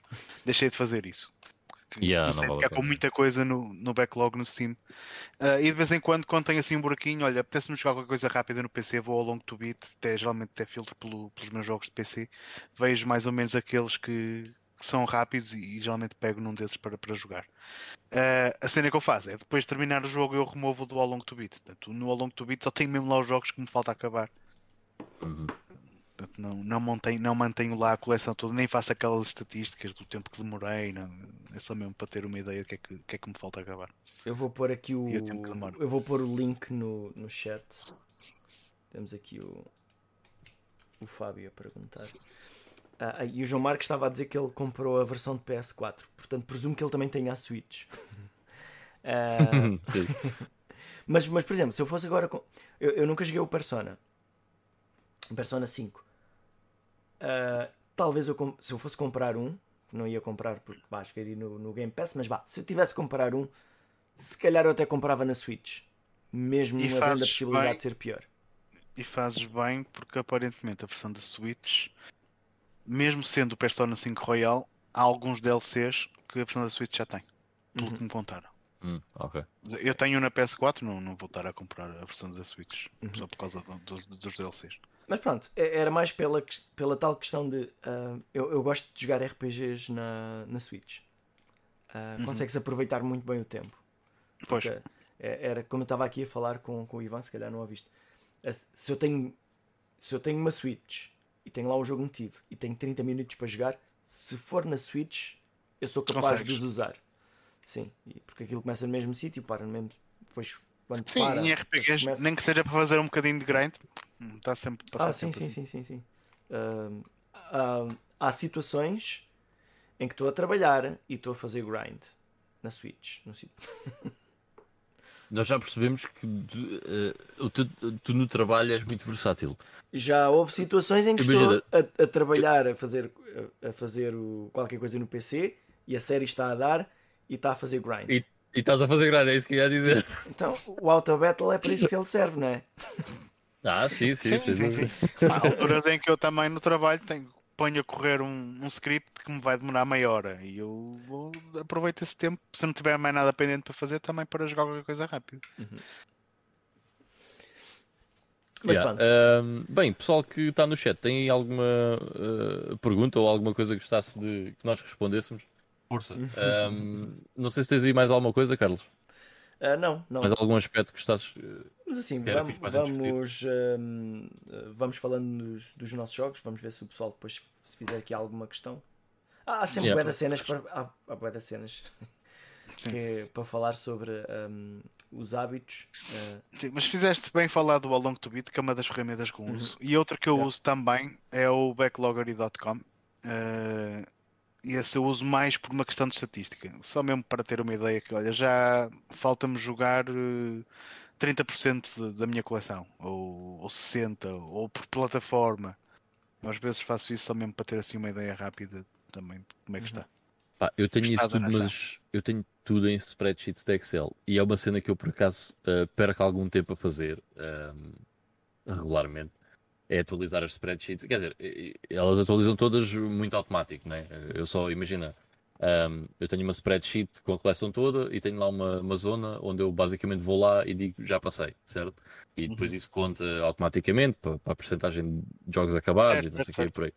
Ahm, mas eh, pronto, às vezes requer o gajo fazer alguma manutenção da cena. Mas eu é uma das coisas que gosto mais desde que tenho estas spreadsheets de Excel que tenho desde 2018, acho eu. Uh, espera aí. Desde 2000 e... Não, desde 2019. Um, eu acho muito fixe jogar e também me basei muito nisto. Uh, porquê? Porque eu, há aqui uma parte em que ele me diz uh, quantos jogos é que eu joguei de X plataforma e isso pode também influenciar um, que jogo é que eu vou jogar. Ou seja, eu este ano, imagina, não joguei nenhum jogo. Uh, Deixa-me ver aqui, para vos dar um exemplo real. Eu este ano ainda não joguei nenhum jogo de PSP, ok? Se calhar era fixe jogar uhum. um jogo de PSP. Sim. Porque não? Vou ver que jogos de PSP é que tenho, vou jogar yeah. um deles ou ainda não joguei nada de Mega CD este ano. Também só tenho para aí 6 ou 7 jogos de Mega CD, mas, um, mas pronto, podia, uh, uh, lá está, querer jogar um jogo de, de, Mega CD porque ainda não, não joguei nenhum esse ano. Um, depois tenho uma parte, por exemplo, que tenho, esta também é bastante interessante, que é tenho por épocas, uh, ou seja, tenho de 1980 a 1984. Epá, não tenho muitos disso porque não estou a ver o que é que mais. uh, só se fosse a Atari 2600. Uh, mas também não tenho muitos jogos. Mas depois tenho 85, 89, 90, 94 e depois tenho a quantidade de jogos que joguei destas épocas. Uh, ou seja, por exemplo, eu este ano só joguei dois jogos de 80 a 84. Pá, se calhar era giro ir jogar mais alguma coisa dentro desta época, estás a ver? Uh, mas pronto, por exemplo, sei que a época que eu joguei mais jogos é entre 95 a 99 este ano. E depois é 90 a 94 e depois é 2020 a 2024. Uh, 2024 já é bulletproof. uh, e depois tenho uma cena onde organizo também o meu, o meu top 10 do ano. Uh, ou seja, eu, quando acaba um jogo, uh, vou ver, ok, será que este jogo consegue destronar um, algum dos jogos que está aqui? Uh, por exemplo, ainda não meti aqui o A Plague Tale Requiem, mas vai ter que destronar aqui qualquer coisa. Uh, não sei para que lugar é que ele vai, mas um deles vai sair. Uh, mas pronto, eu por acaso gosto muito de fazer, de fazer uh, estas cenas e pronto, depois tenho várias estatísticas e não sei o quê porque acho, acho interessante. Uh, eu gosto de data, data treatment e cenas desse género, analysis and stuff. portanto, acho, acho fixe fazer, fazer isto.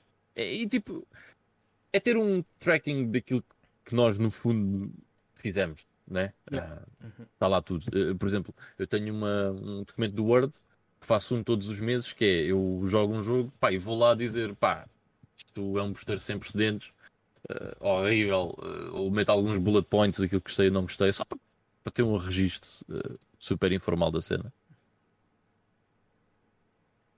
Eu, por acaso, eu uso uma, uma cena mais básica, mas mais visual.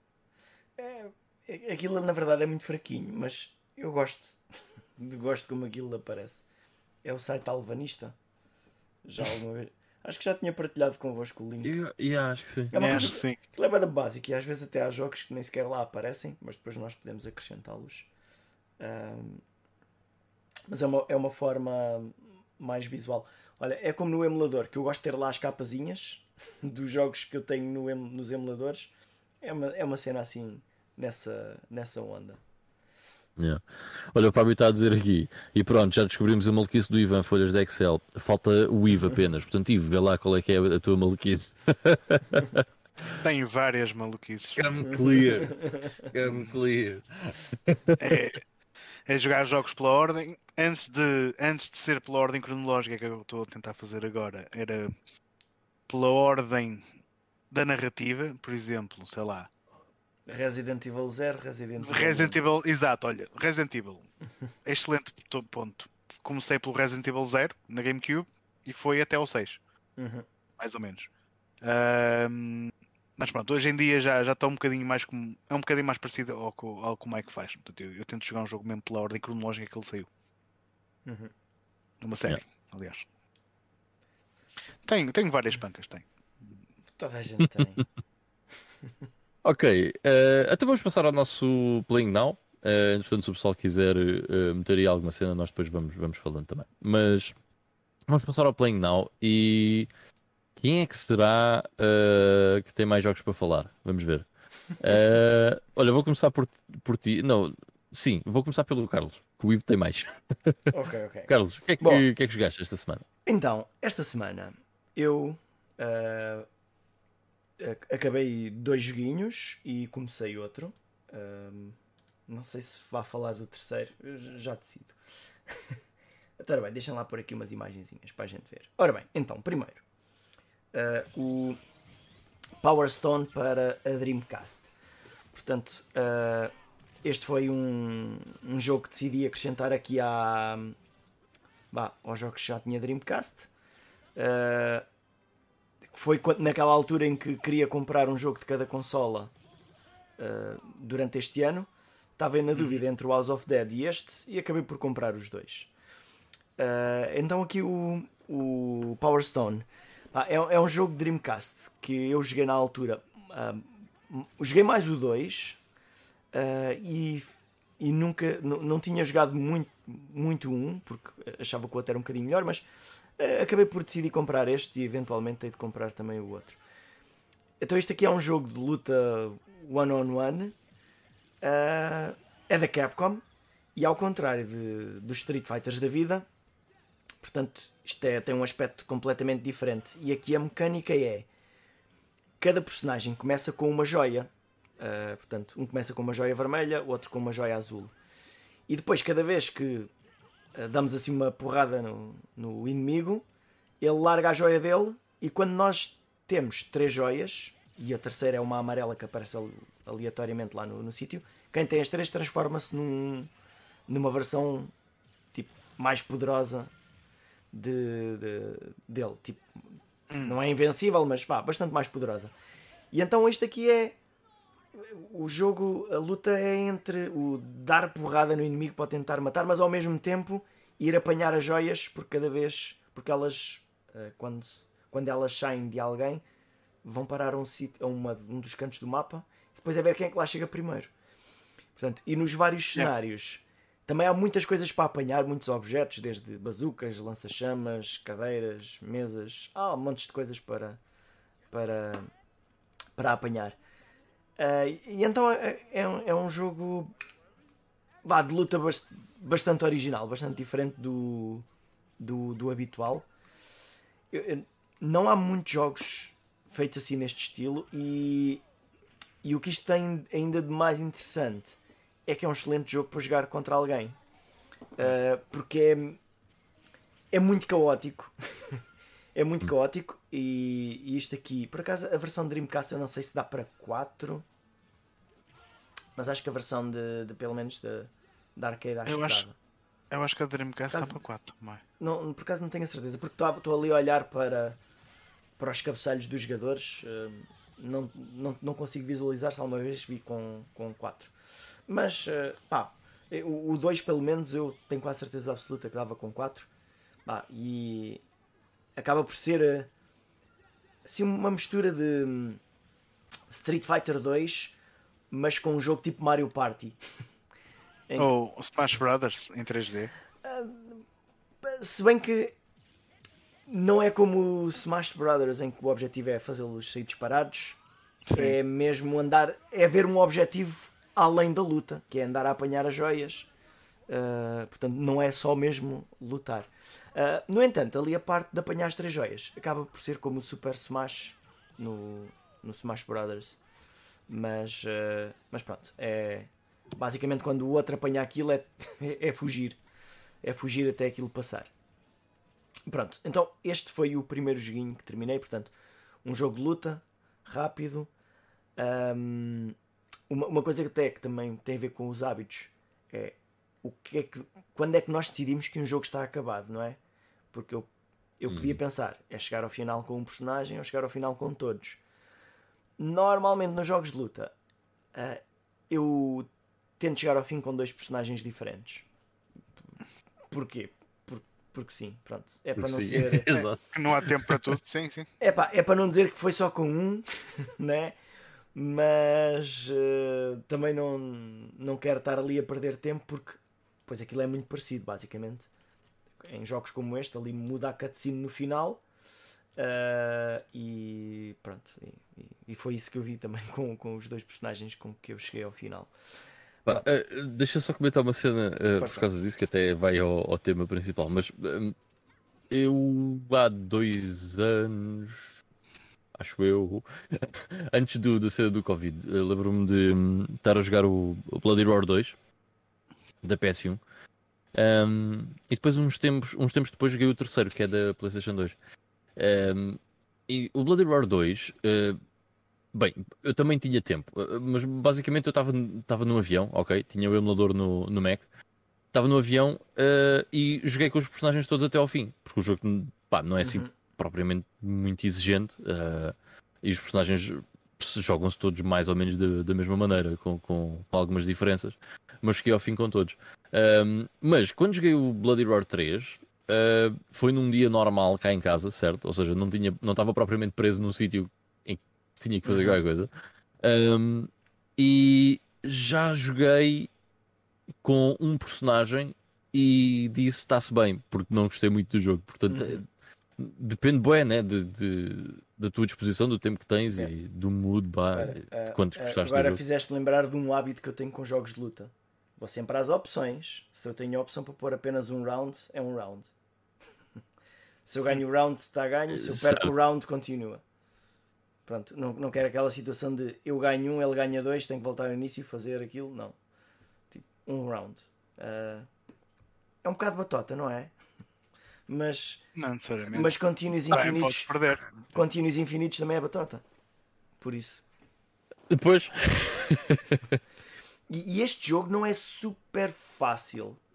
Normalmente num jogo de luta é tu pá, tipo, jogas uma vez, eh, ganhas, no personagem a seguir perdes, continuas e acabas por ganhar.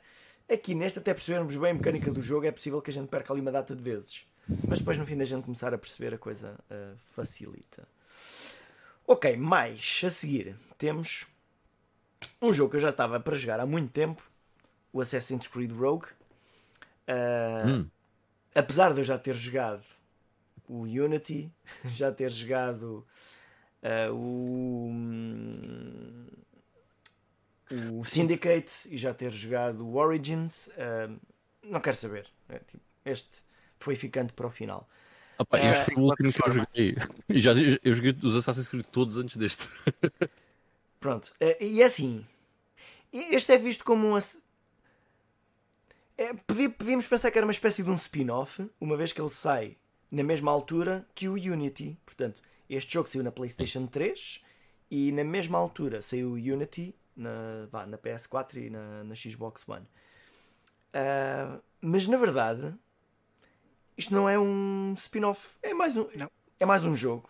Simplesmente É outro jogo. é o jogo para quem não tinha a PlayStation 4. Yeah. Eh, Jogaste em que plataforma? eu joguei na PlayStation 3, que é um hábito que eu tenho quando o jogo não é absolutamente terrível na plataforma original, em que ele saiu originalmente, eu tento jogá-lo nessa plataforma. E aqui podiam-me dizer: Ah, mas o frame rate é horrível. Certo, É um mas, mas eh, eu, eu consigo tolerar isso. Quando, por quando acaso, o jogo- sacavas dos, os Manowars, que são aqueles navios maiores, Yeah. aquilo abrandava bué. E quando, há, e quando há o- a abordagem com, com, com barcos grandes, tipo, É aquilo era um bocado chato. Pá, mas acho que é uma coisa que nós Ah, nos habituamos. deixa-me só eu dizer pelo menos habituo-me rapidamente.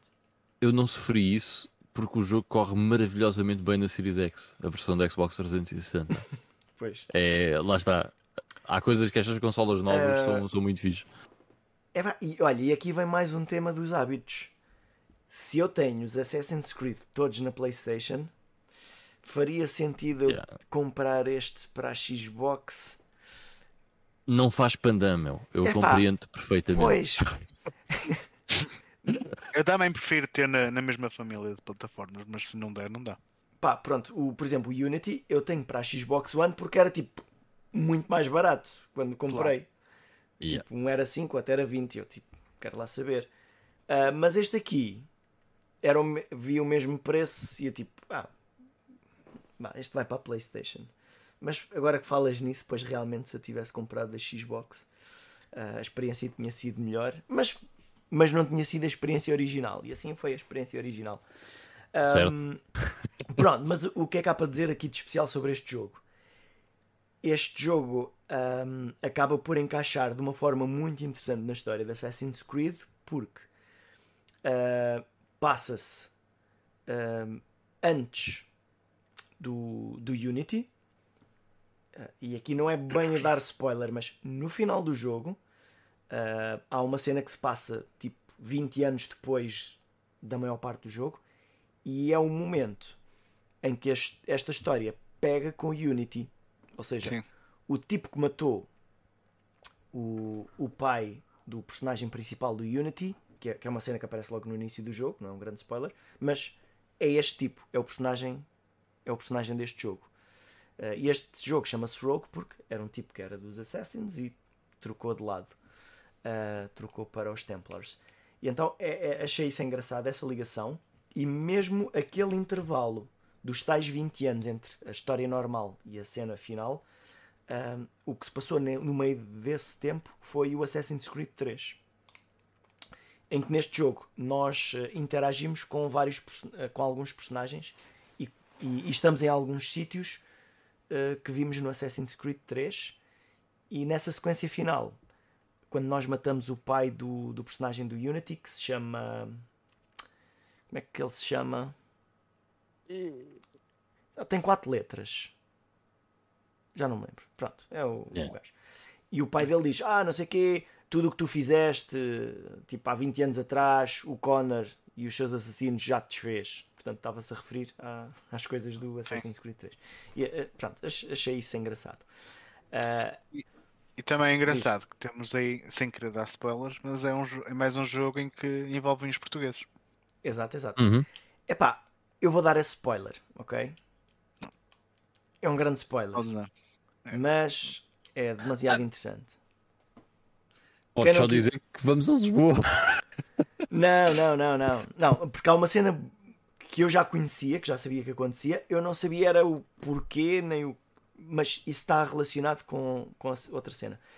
Este jogo chama-se Rogue, uh, possivelmente por causa de que é um tipo que era dos Assassins e troca para os Templários, uh, mas eu até vi no, no nome Rogue uma coisa diferente, que é, é um, este jogo é um rogue em relação aos outros jogos, em que todos os outros jogos nos dizem que os Assassins são os bons e não sei o quê. Aqui nós ficamos na dúvida de quem é que são realmente os bons. Aliás, os- este jogo até nos diz, ele não nos diz que os Templários é que são os bons. Ele diz que os Assassins querem a paz, os Templários também querem a paz, querem os dois o mesmo. Só que os Templários é através de paz através da ordem e os Assassins é paz a- a- a- através da liberdade. Portanto, e Yeah. os Templários de liberdade, meus amigos, não, isso não. Nós queremos é ordem, não queremos liberdade. Pronto, e, e achei isso engraçado. Ah, e, e- e acho que esse é o, é, o, é o que me agradou mais neste jogo, é podermos ver esse lado. Então o que No fundo, o acontece? Assassin's Creed 3 também, eh, ao início, eh, tem um bocado essa, Sim. essa dualidade. é. Porque nós Tem, controlamos tem, um personagem que é o Templário. Começas, exatamente, Sim, começas por mas- jogar com alguém que não, que não é o personagem principal. Mas tu, ao início, Sim. ficas naquela. É templário? O que é que se passa? Estás a perceber? Não, Yeah, yeah, não yeah. é assim tão óbvio quanto isso. Ah, e esse personagem aparece nesse jogo. Neste jogo. Portanto, ele. Uhum. ah, ele ah, portanto, está do nosso lado, não é? Ajuda-nos. Mas ah, a cena engraçada que aparece, e, e- e isso, apesar de ser um spoiler, provavelmente isto pode fazer com que queiram jogar. Portanto, é o spoiler útil. Então, o nosso personagem é um assassino, não é? E. pá, então ele, ele tem lá as missões para fazer e ele vai lá fazendo. E há uma missão ah, em que ele tem de encontrar uns, pá, uns locais especiais ah, por causa dos objetos do Éden, não sei o quê. Portanto, para quem conhece o lore, ah, portanto, isto faz mais sentido. Mas vá, ele tem de ir a um sítio, tipo, a ver um sítio secreto que descobriram, ah, buscar uma coisa, que é em Lisboa. E então ele vai em Lisboa Uh, e ele entra lá no tal, no tal sítio secreto e quando vai a pegar na, na tal coisa, ela desfaz e começa um tremor de terra que arrebentou com Lisboa. Portanto, uh, o que ele fez provocou o terremoto. Adivinha o ano. Adivinha o ano, sim. Uh, e portanto ele provoca o terremoto e é esse e é esse facto que o fez achar que ele não estava a lutar no lado certo. Yeah. E, e no final do jogo, no- no- numa das sequências finais, eh, o tipo que nos comandava, dos assassinos, eh, tenta encontrar os sítios novos e depois ele chega a um desses sítios e diz: Olha, afinal o outro tinha razão. portanto, portanto, nós, ele próprio eh, percebeu que, que os assassinos ali não estavam a, a proceder lá muito bem. Pronto, é, é uma cena fixe. Portanto, neste jogo acabamos também por fazer as, as batalhas, portanto, se gostaram no, no Assassin's Creed no, no Black Flag. Portanto, aqui acaba por ser uh, uma coisa do mesmo género também, com, com batalhas no mar. Também navegar lá entre várias ilhas, navegar ali numa parte de Nova York. Há várias cenas para fazer. Muitas dessas coisas eu acabei por não fazer. E então é. Acaba por ser um jogo que eu acho que é bem mais interessante do que aquilo que possa parecer. Como eu disse, uhum. Podia parecer um spin-off, mas é, é, é, um, é um jogo bastante, bastante interessante. Um, outra coisa que eu achei interessante neste jogo é que uh, antes de logo dado tudo. Tipo, o nosso personagem já consegue matar dois gajos ao mesmo tempo. Não é uma coisa que ele vai ganhando habilidades ao longo do tempo. Ele já sabe as cenas. E, uh, e a cena do barco, aquilo avança muito rápido. Uh, portanto, é um jogo se calhar mais indicado para quem já está habituado a jogar outros jogos. Se calhar não é o melhor para ser um, um dos primeiros. Uh, porque aqui ele parece que já estão a assumir que nós já sabemos algumas coisas. Ainda assim eles explicam, não é? Mas Uh, há, ele avança muito rápido nas mecânicas, muito rápido mesmo. Pronto. E finalmente, o último jogo um, é Bayonetta 3. Uh, ah, então, eu, eu agora normalmente não, não gosto de falar em dois programas diferentes do mesmo jogo, mas como este saiu esta semana, ok, faz sentido eu falar agora, apesar de, de ter visto ainda pouco dele. Uh, eu estive fora, fui jogando na Switch, não é? a pouco e pouco, tipo, às vezes 20 minutos cada vez, 30 minutos, mas deu para jogar, vá, se calhar, umas duas horinhas. E está a ser um jogo interessante como os outros. Portanto, como eu disse há bocado, eh, eu, a, a, voz da atriz. ok. Eh, pouco mudou. Pouco mudou a nada. Eu, se não soubesse da história, nem, nem dava por ela, provavelmente. Portanto, a história. Isso, eh, isso ainda deve ter deixado de ficar mais chateada. É pá, pois é, pois é. Ela copiou o meu sotaque. Pronto, azar. Uh, então, o que é que há de diferente neste jogo em relação aos outros?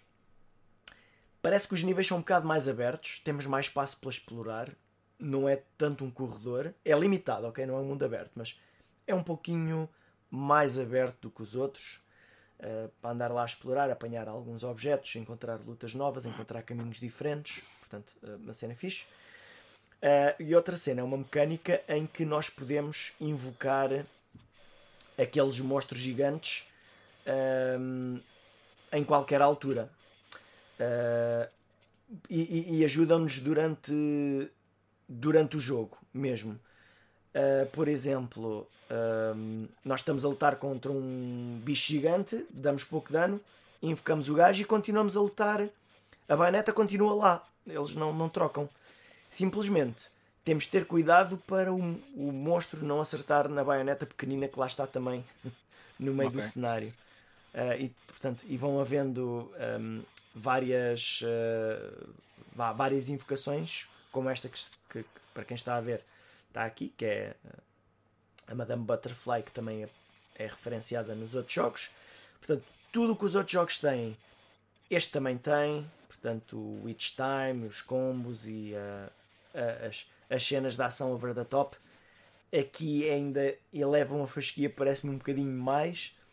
Uh, Passa-se ali muito tempo uh, em cima de, de, de, edifícios de cidades a serem destruídas naquele momento. uh, a cena, por exemplo, uma cena inicial do Bayonetta 2 em que ela está a lutar contra uns, contra uns, uns monstros em cima de um, de um caça de um tipo, imagina, de um F-16, uma coisa assim do género. Uhum. Uh, aqui, a cena inicial equivalente é tipo: há um tsunami, ela está num, num barco cruzeiro e o tsunami está a levar o barco a destruir a cidade toda e ela está a lutar em cima do, do navio de cruzeiro. Portanto, uma cena assim do género. Portanto, pois há aqui algumas cenas mais spoilers que eu poderei dizer, mas uh, eu vou falar depois do jogo um bocadinho melhor da, da semana passada, da, da, da próxima semana. Da próxima. E uh, para não estragar tudo, assim ainda dá tempo de alguns uh, serem spoilados por, outros, por outros meios. E pronto. E é isso. Mas por enquanto está tudo bem. E a frame rate não é horrorosa. Diga-se passagem. Eh, e só joguei mesmo em portátil. Não joguei na televisão ainda. Ok. Será que temos, Ivan? ou não temos Ivan? Não temos Ivan. O Ivan está aqui a rodar. Então, passamos ao Yep. teu. Sim. Deixa lá ver se. Se não, vou com- começo, começo eu com o meu playing down enquanto o Ivan está com, Sim. com problemas técnicos. Ele agora tem Ah, Hello? Alô, Já então. Ok. Não sei. Epá, tô... volta? deve ser alguma coisa na net. Ahm, Já net? ah, e vai tu, ah, que eu vou em último porque, entretanto, deixa Sim, tenta resolver isso na, na boa. Pronto. Eu também. Pronto, vou- ia falar do jogo do Kadash, ele não está aqui no chat hoje. Mas pronto, basicamente. o primeiro jogo que, que eu vos vou falar é o Kadash da PC Engine, que é um action RPG ahm, feito pela Taito, originalmente em arcades. E teve algumas conversões. A primeira conversão que saiu foi precisamente esta da, da PC Engine. Ah, e é um action RPG, pronto, como eu disse. ah, Dá para jogar multiplayer. Aparentemente a versão arcade até permitia 4 jogadores em simultâneo. Eh, I don't know how. Não sei como é que isso funcionaria, mas, mas supostamente era uma das features. Mas aqui, pronto, na PC Engine tu eh, podes escolher uma de quatro classes. Eh, tens o guerreiro, típico bárbaro, tens um feiticeiro, tens esta personagem que estamos aqui a, a ver no gameplay que o Carlos está a passar, que é uma healer, mas ela ataca com uma espécie de chicote. Portanto, isto quase que parece um Castlevania. Um, e também podemos usar um, um ninja. Ah, e é engraçado a referência ao Castlevania, porque de certeza que. de certeza não, eu não me admiraria que uma das referências do Symphony of the Night fosse este Kadesh, porque apesar de não ser um, um Metroidvania, é um jogo que te permite também voltares a visitar zonas anteriores, quanto mais não seja para visitar shops, lojas e comprar eh, equipamento que não tenhas conseguido apanhar antes. Ah, há alguns itens que são necessários para tu conseguires progredir para as, para, para as zonas seguintes. Portanto, apesar de não ser um jogo tão não linear quanto isso, dá-te na mesma alguma, alguma liberdade de exploração. Ah, a cena é que pronto, é, é um jogo é, é de ação, portanto não vais ter que fazer muito grinding também. eh, os inimigos eles vão fazendo respawn com alguma frequência, portanto vais ter que estar ali a fazer algum grinding uh, para ir ganhando experiência, amelhando dinheiro, que é para depois também conseguires ou ganhar poderes novos, se fores uma healer ou um feiticeiro, ou depois também ir já às lojas e teres dinheiro para comprar eh, novos equipamentos e, e itens regenerativos e por aí fora. Um, opa, é um jogo muito porreirinho, joga-se muito bem. Uh, graficamente também é bué interessante, tem alguns monstros muito bem detalhados, tem, tem uma- é um jogo de fantasia, mas nota-se que tem assim uma, uma temática um bocado mais sinistra eu também gosto, gosto, gosto disso. Uh, e acho que o jogo está tá bem feito, foi, foi uma excelente surpresa. Um, a seguir, olha, fui jogar o Michael Jackson's Moonwalker da Mega Drive. Aqui era um jogo que eu, que eu, por acaso já não jogava há muito tempo. Tinha, tinha jogado em emulação há muito tempo atrás. Eh, há, há coisa de um mês arranjei na coleção e então acabei por, por lhe dar uma nova oportunidade. Eh, opa, e é um jogo um bocado estranho. É um. Basicamente, isto acaba por ser tipo a primeira vez que a SEGA teve uma parceria com o Michael Jackson. Portanto, ele lançou um filme que era o Moonwalker nos anos 80, eu nunca o vi. Vi alguns clipes e pareceu-me ser um filme bué da cheesy, não quero mesmo ver. E o jogo aparentemente segue mais ou menos os acontecimentos do filme. Uh, qual é que é o objetivo? Em cada um dos níveis, o Michael Jackson tem que procurar crianças, claro, claro, claro que tem que procurar crianças e tem que as salvar. Portanto, e na, em retrospectiva, se calhar isto não tinha sido muito boa ideia, mas, mas é o que temos que fazer aqui. Uh, e nós uh, temos em cada um dos níveis temos uma série de crianças para, para salvar, então como eu estava a dizer, no canto um, inferior direito, no, no, vídeo que estamos a ver aqui do Carlos, podemos ver quantas crianças nos faltam para apanhar. Uh, quando apanhamos as crianças todas, bem um macaco, tipo num cometa, o gajo mete-se nas nossas costas e começa a apontar para a esquerda ou para a direita, basicamente está a nos encaminhar para onde é que depois vamos ter que enfrentar o boss final. E o boss final nunca é necessariamente um boss, mas sim depois uma, uma onda de vários inimigos que temos a atacar em simultâneo. Uh, e é isto, uh, em, vezes após vezes em vários níveis, à exceção do último, o último nível é completamente diferente. É, é um, shooter no espaço em que nós estamos no cockpit de uma nave espacial, uma coisa assim um bocado fora, fora da caixa. Uh, mas de resto, pronto, é um, um, botão para saltar, outro botão para atacar, uh, e depois tens um botão para usar habilidades especiais, uh, por defeito é o A. Portanto, e tu, mediante o tempo em que tens o dedo carregado no botão, vais desencadeando uma habilidade ou outra. Portanto, começas por rodopiar e causar dano nos inimigos que estejam mesmo à tua volta. Se mantens o, o, o dedo um bocado mais pressionado, ele saca do chapéu e atira como se fosse uma espécie de um boomerang. Uh, e o ultimate attack é, ele tipo começa a dançar e os, os inimigos vêm todos também para o ecrã começam a dançar a mesma coreografia e depois morrem. Ou, ou simplesmente sofrem muito dano. Portanto, até é engraçado na parte das animações ver lá os zombies por exemplo há um terceiro nível que é o cemitério está cheio de zombies então tu vês o Michael Jackson a dançar e os zombies também a fazer a mesma coreografia e depois no fim explodem. Tá, até, até, até fica com um efeito engraçado. A cena é que tu usas essas habilidades e a tua barra de vida é também a tua barra de mana. Portanto, sempre que usas essas habilidades especiais, também perdes um bocado de vida. Uh, e pronto, e é isto. Michael Jackson é um, é um jogo original. Uh, um bocado fora, mas até, até se joga fixe. Tem algumas ideias engraçadas.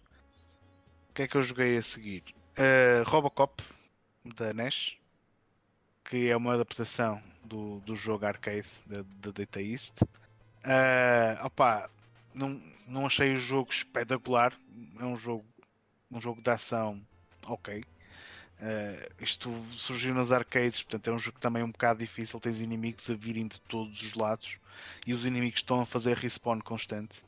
E tu não só tens a tua barra de vida, mas tens uma barra de energia. Portanto, se perderes muito tempo no nível, o Robocop fica sem bateria. Portanto, vais ter que andando também à procura desses power-ups. Uh, e depois tem outras coisas um bocado estúpidas, por exemplo, tens um botão para atacar com murros e outro botão para disparar. Mas nem todas as alturas tu podes usar armas de fogo. Portanto, só a partir do. Por exemplo, neste nível, estás aqui, neste nível que estamos aqui a ver, o, o, o gameplay que o Carlos está a passar, tu não podes usar armas de fogo, mesmo que carregues no botão de armas de fogo, ele vai, vai, vai dar socos. Uhum. Porque supostamente estão. Uh, pessoas inocentes nas ruas, mas tu olhas para ali só tens, só tens bandidos. Por acaso na arcade isso também acontece. Uh, eu, eu, nunca tinha visto imagens deste jogo.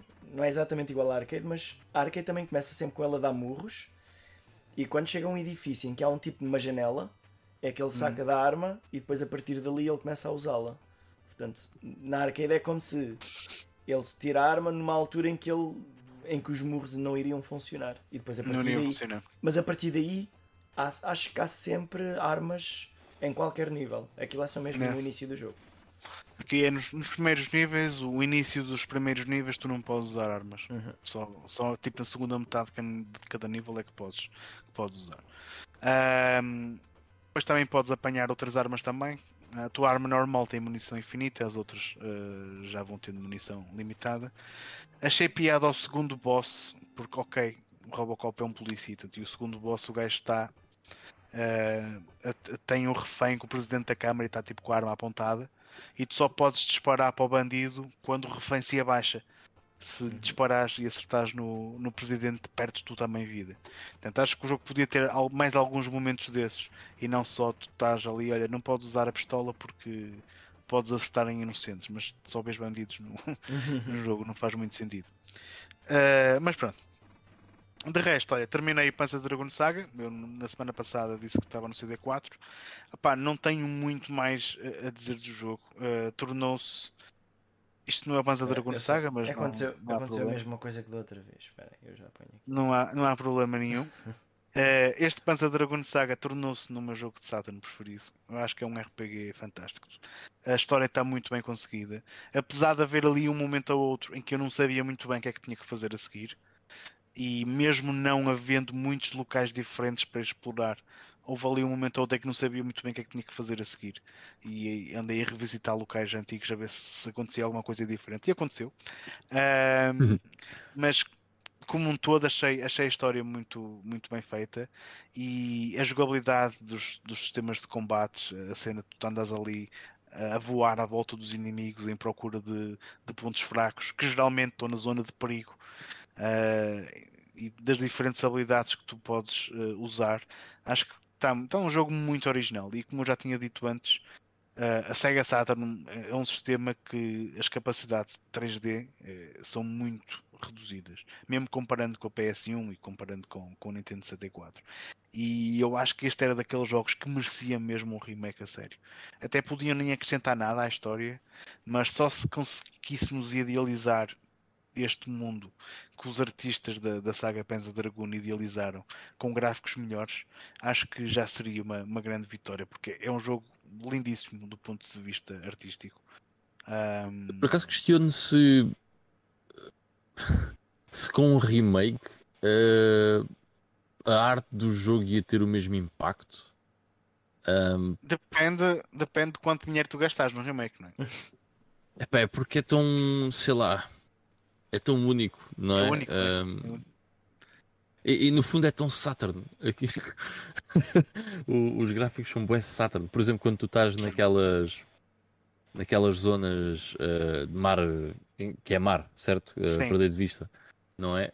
Um, isso é um visual muito Saturn, muito é. Panzer Dragoon. Uh, é. tenho, sinceramente, é um jogo que eu gostava de ver uh, disponível de outra maneira a não ser uma cópia física, porque é demasiado caro, mas ao mesmo tempo tenho um bocado de receio do que é que iriam fazer com principalmente com a direção de arte no, no remake. Mas já, só sabemos se, se o fizerem, né? Depois, eu, eu por acaso estou. Fiquei, depois de ter jogado isto, fiquei com, com pica de jogar o Panzer Dragoon, o primeiro, o remake. Hum. Também precisamente para ter essa ideia como é que eles. Uh, que é que, como é que eles mudaram a, arte de um para o outro e o impacto que teve. Uh, mas pronto, de qualquer das formas, acho que era um jogo que merecia ser relançado de qualquer das formas, porque a versão Satan é caríssima e, e não justifica, porque é um, é um, jogo fantástico e acho que mais gente devia ter acesso a ele sem ter que, que pagar o que andam a pedir por ele.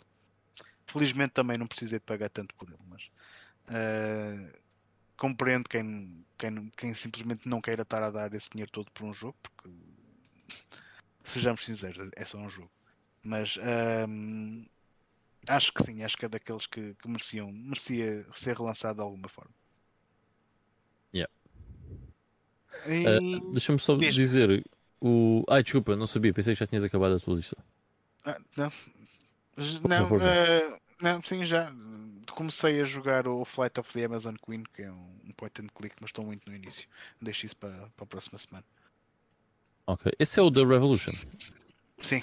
N não. É? Não. Uh, Esse é o Lord of the Temperance. Esse é o Lord of the Tempter, Temper, sim. Eu confundo yeah. sempre. Estavam os dois gratuitos no GOG. Okay. Acho que estão, estão, estão lá no GOG gratuitos desde sempre. Mas confundo sempre esses dois também.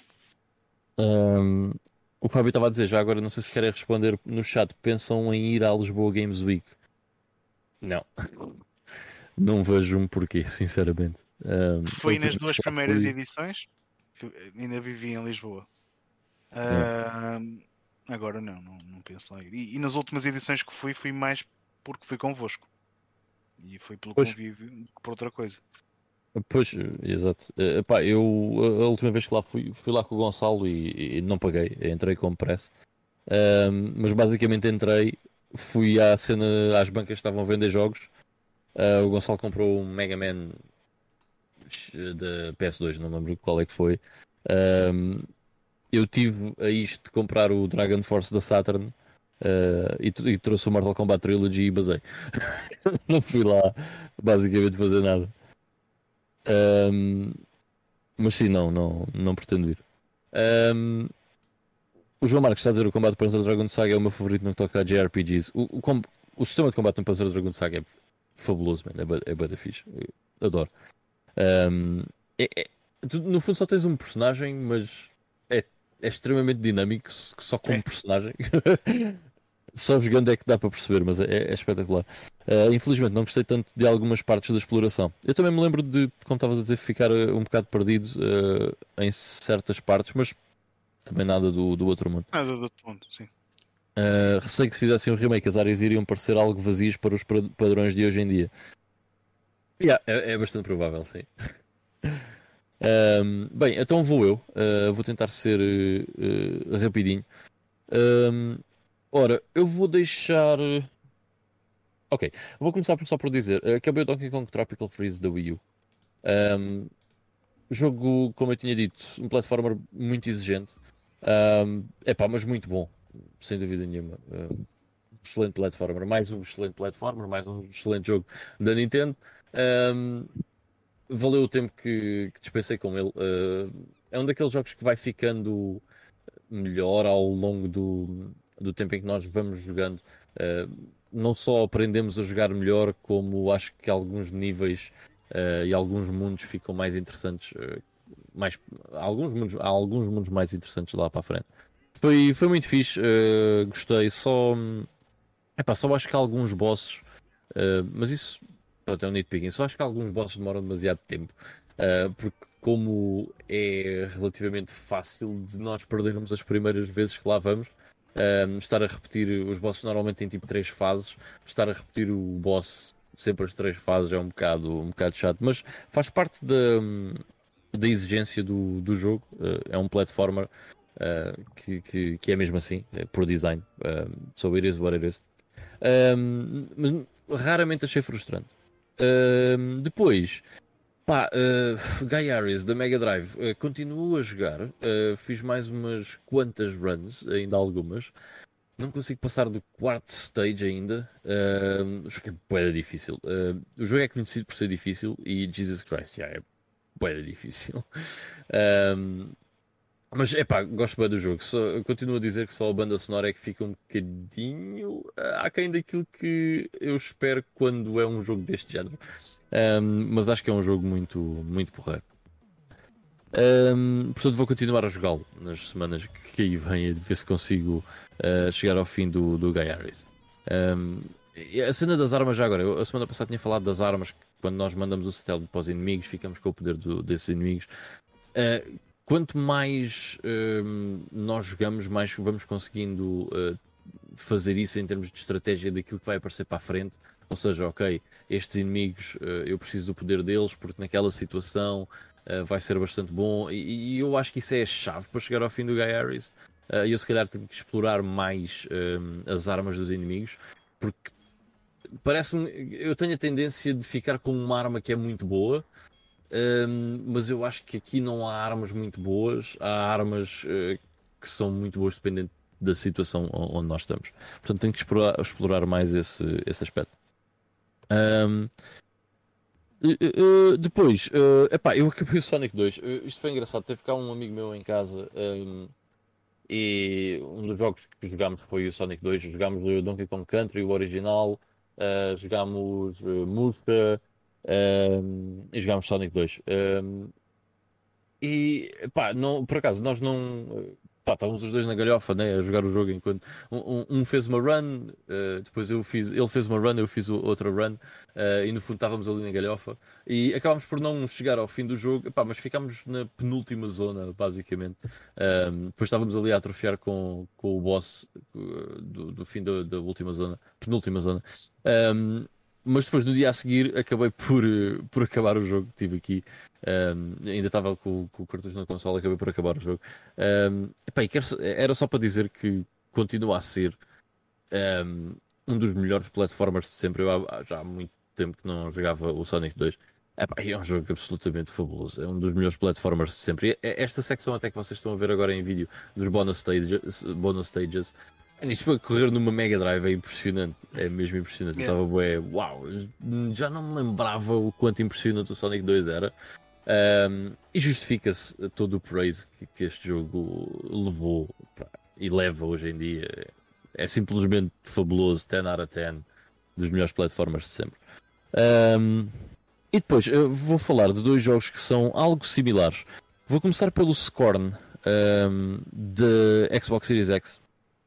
Um, então, este jogo saiu no dia 14 e hum, eu fiz download uh, dele, aliás, fiz pré-download, né? pré-instalação, não sei o que, não sei que mais, porque eu, eu queria bastante experimentar o score. Porquê? Por causa dos visuais. Uh, parece uma cena saída uh, de algo que o H.R. Geiger tivesse feito. Um, mas não, não sabia o é que era o jogo em si. Uh, sabia que era na primeira pessoa, mas não sabia o que era o jogo em si. E eu no lançamento joguei, e eu não falei dele aqui no podcast. E o motivo é simples, que foi eu joguei-o durante uma hora e pensei cagando a seca, mano. É sério? Yeah. E não o levei para a frente. Eu cheguei ao segundo acto um, e não o levei para a frente porque não me deu vontade nenhuma de voltar a pegar nele. O jogo visualmente é uma coisa espetacular, ok? Pá, brutal. Mas. Pois, eu estou a ver, eu estou a ficar cheio de vontade de jogar. Sim, sim, visualmente é, epá, é mesmo brutal. Só que Principalmente o primeiro acto, aquilo é, é quase um walking simulator com alguns puzzles muito desinspirados, para te ser uhum. honesto. Pá, não há ali muito. O jogo não oferece muito durante aquela primeira hora. Um, e eu fiquei naquela. Uh, não me apetece jogar Scorn e acabei por passar para uh, outra coisa qualquer. E entretanto saiu o A Plague Tale Requiem e eu não peguei no Scorn. Yeah.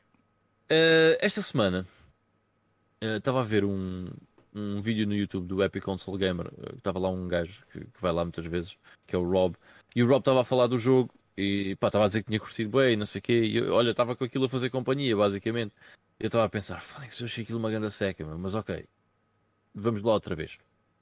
Um, o jogo, já agora, tem algumas mecânicas de shooting, ok? Não é tem mecânicas de shooting, o jogo, no fundo, a partir do, do da segunda metade do jogo, é, é um first-person shooter. Uh, embora muito uh, contido, mas acaba por ser um first person shooter. Um, e essa parte é... não é assim muito boa também. Ou seja, a primeira parte do jogo, o jogo é praticamente um walking simulator com puzzles desinspirados. Um, e na segunda parte acaba por ser um first person shooter que não é um first person shooter muito bom. Continua a ser visualmente deslumbrante na mesma. Uh, bem, e eu, eu sou sincero, eu apanhei um bocado de seca com este jogo e estava desejando, desejoso de chegar ao final, porque estava a apanhar um bocado de seca. Mas isto é, isto é curto, não é?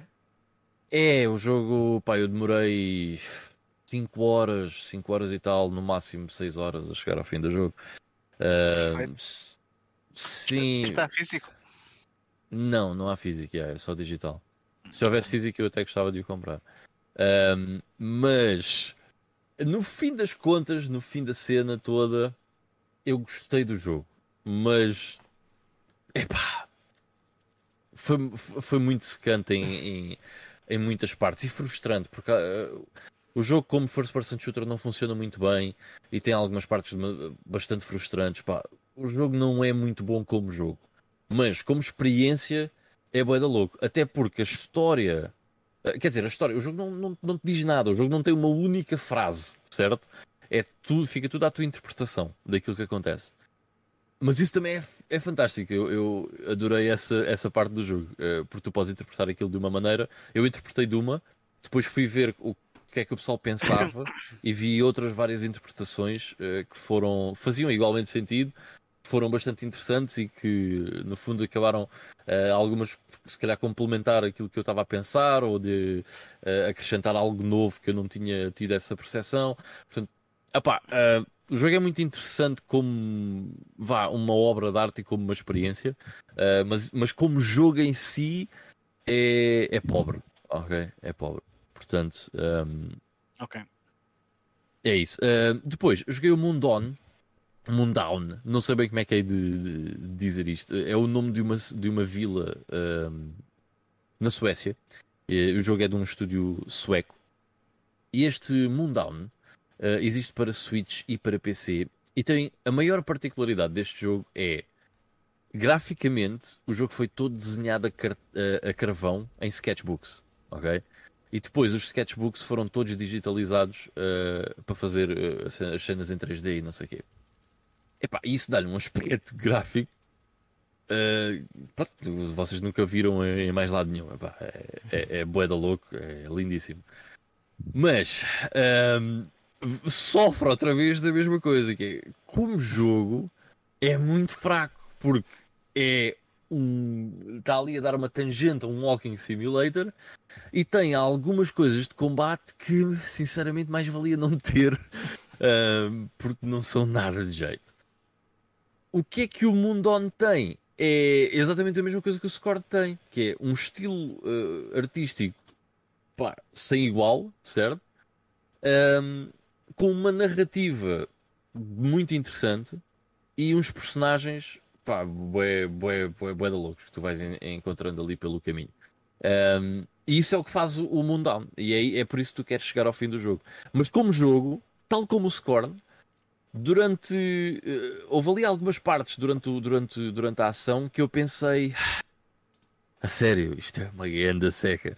Uh, só que o jogo tu, tu, queres avançar porque queres saber o que é que acontece, blá, blá, blá, mas já, yeah, ficas. Eu, eu fiquei com essa sensação ali eh, em vários momentos, uh, tal como fiquei no Scorn. Por isso é que eu estava a dizer que são dois jogos relativamente parecidos, que é são visualmente extremamente apelativos, mas como jogo em si são fracos.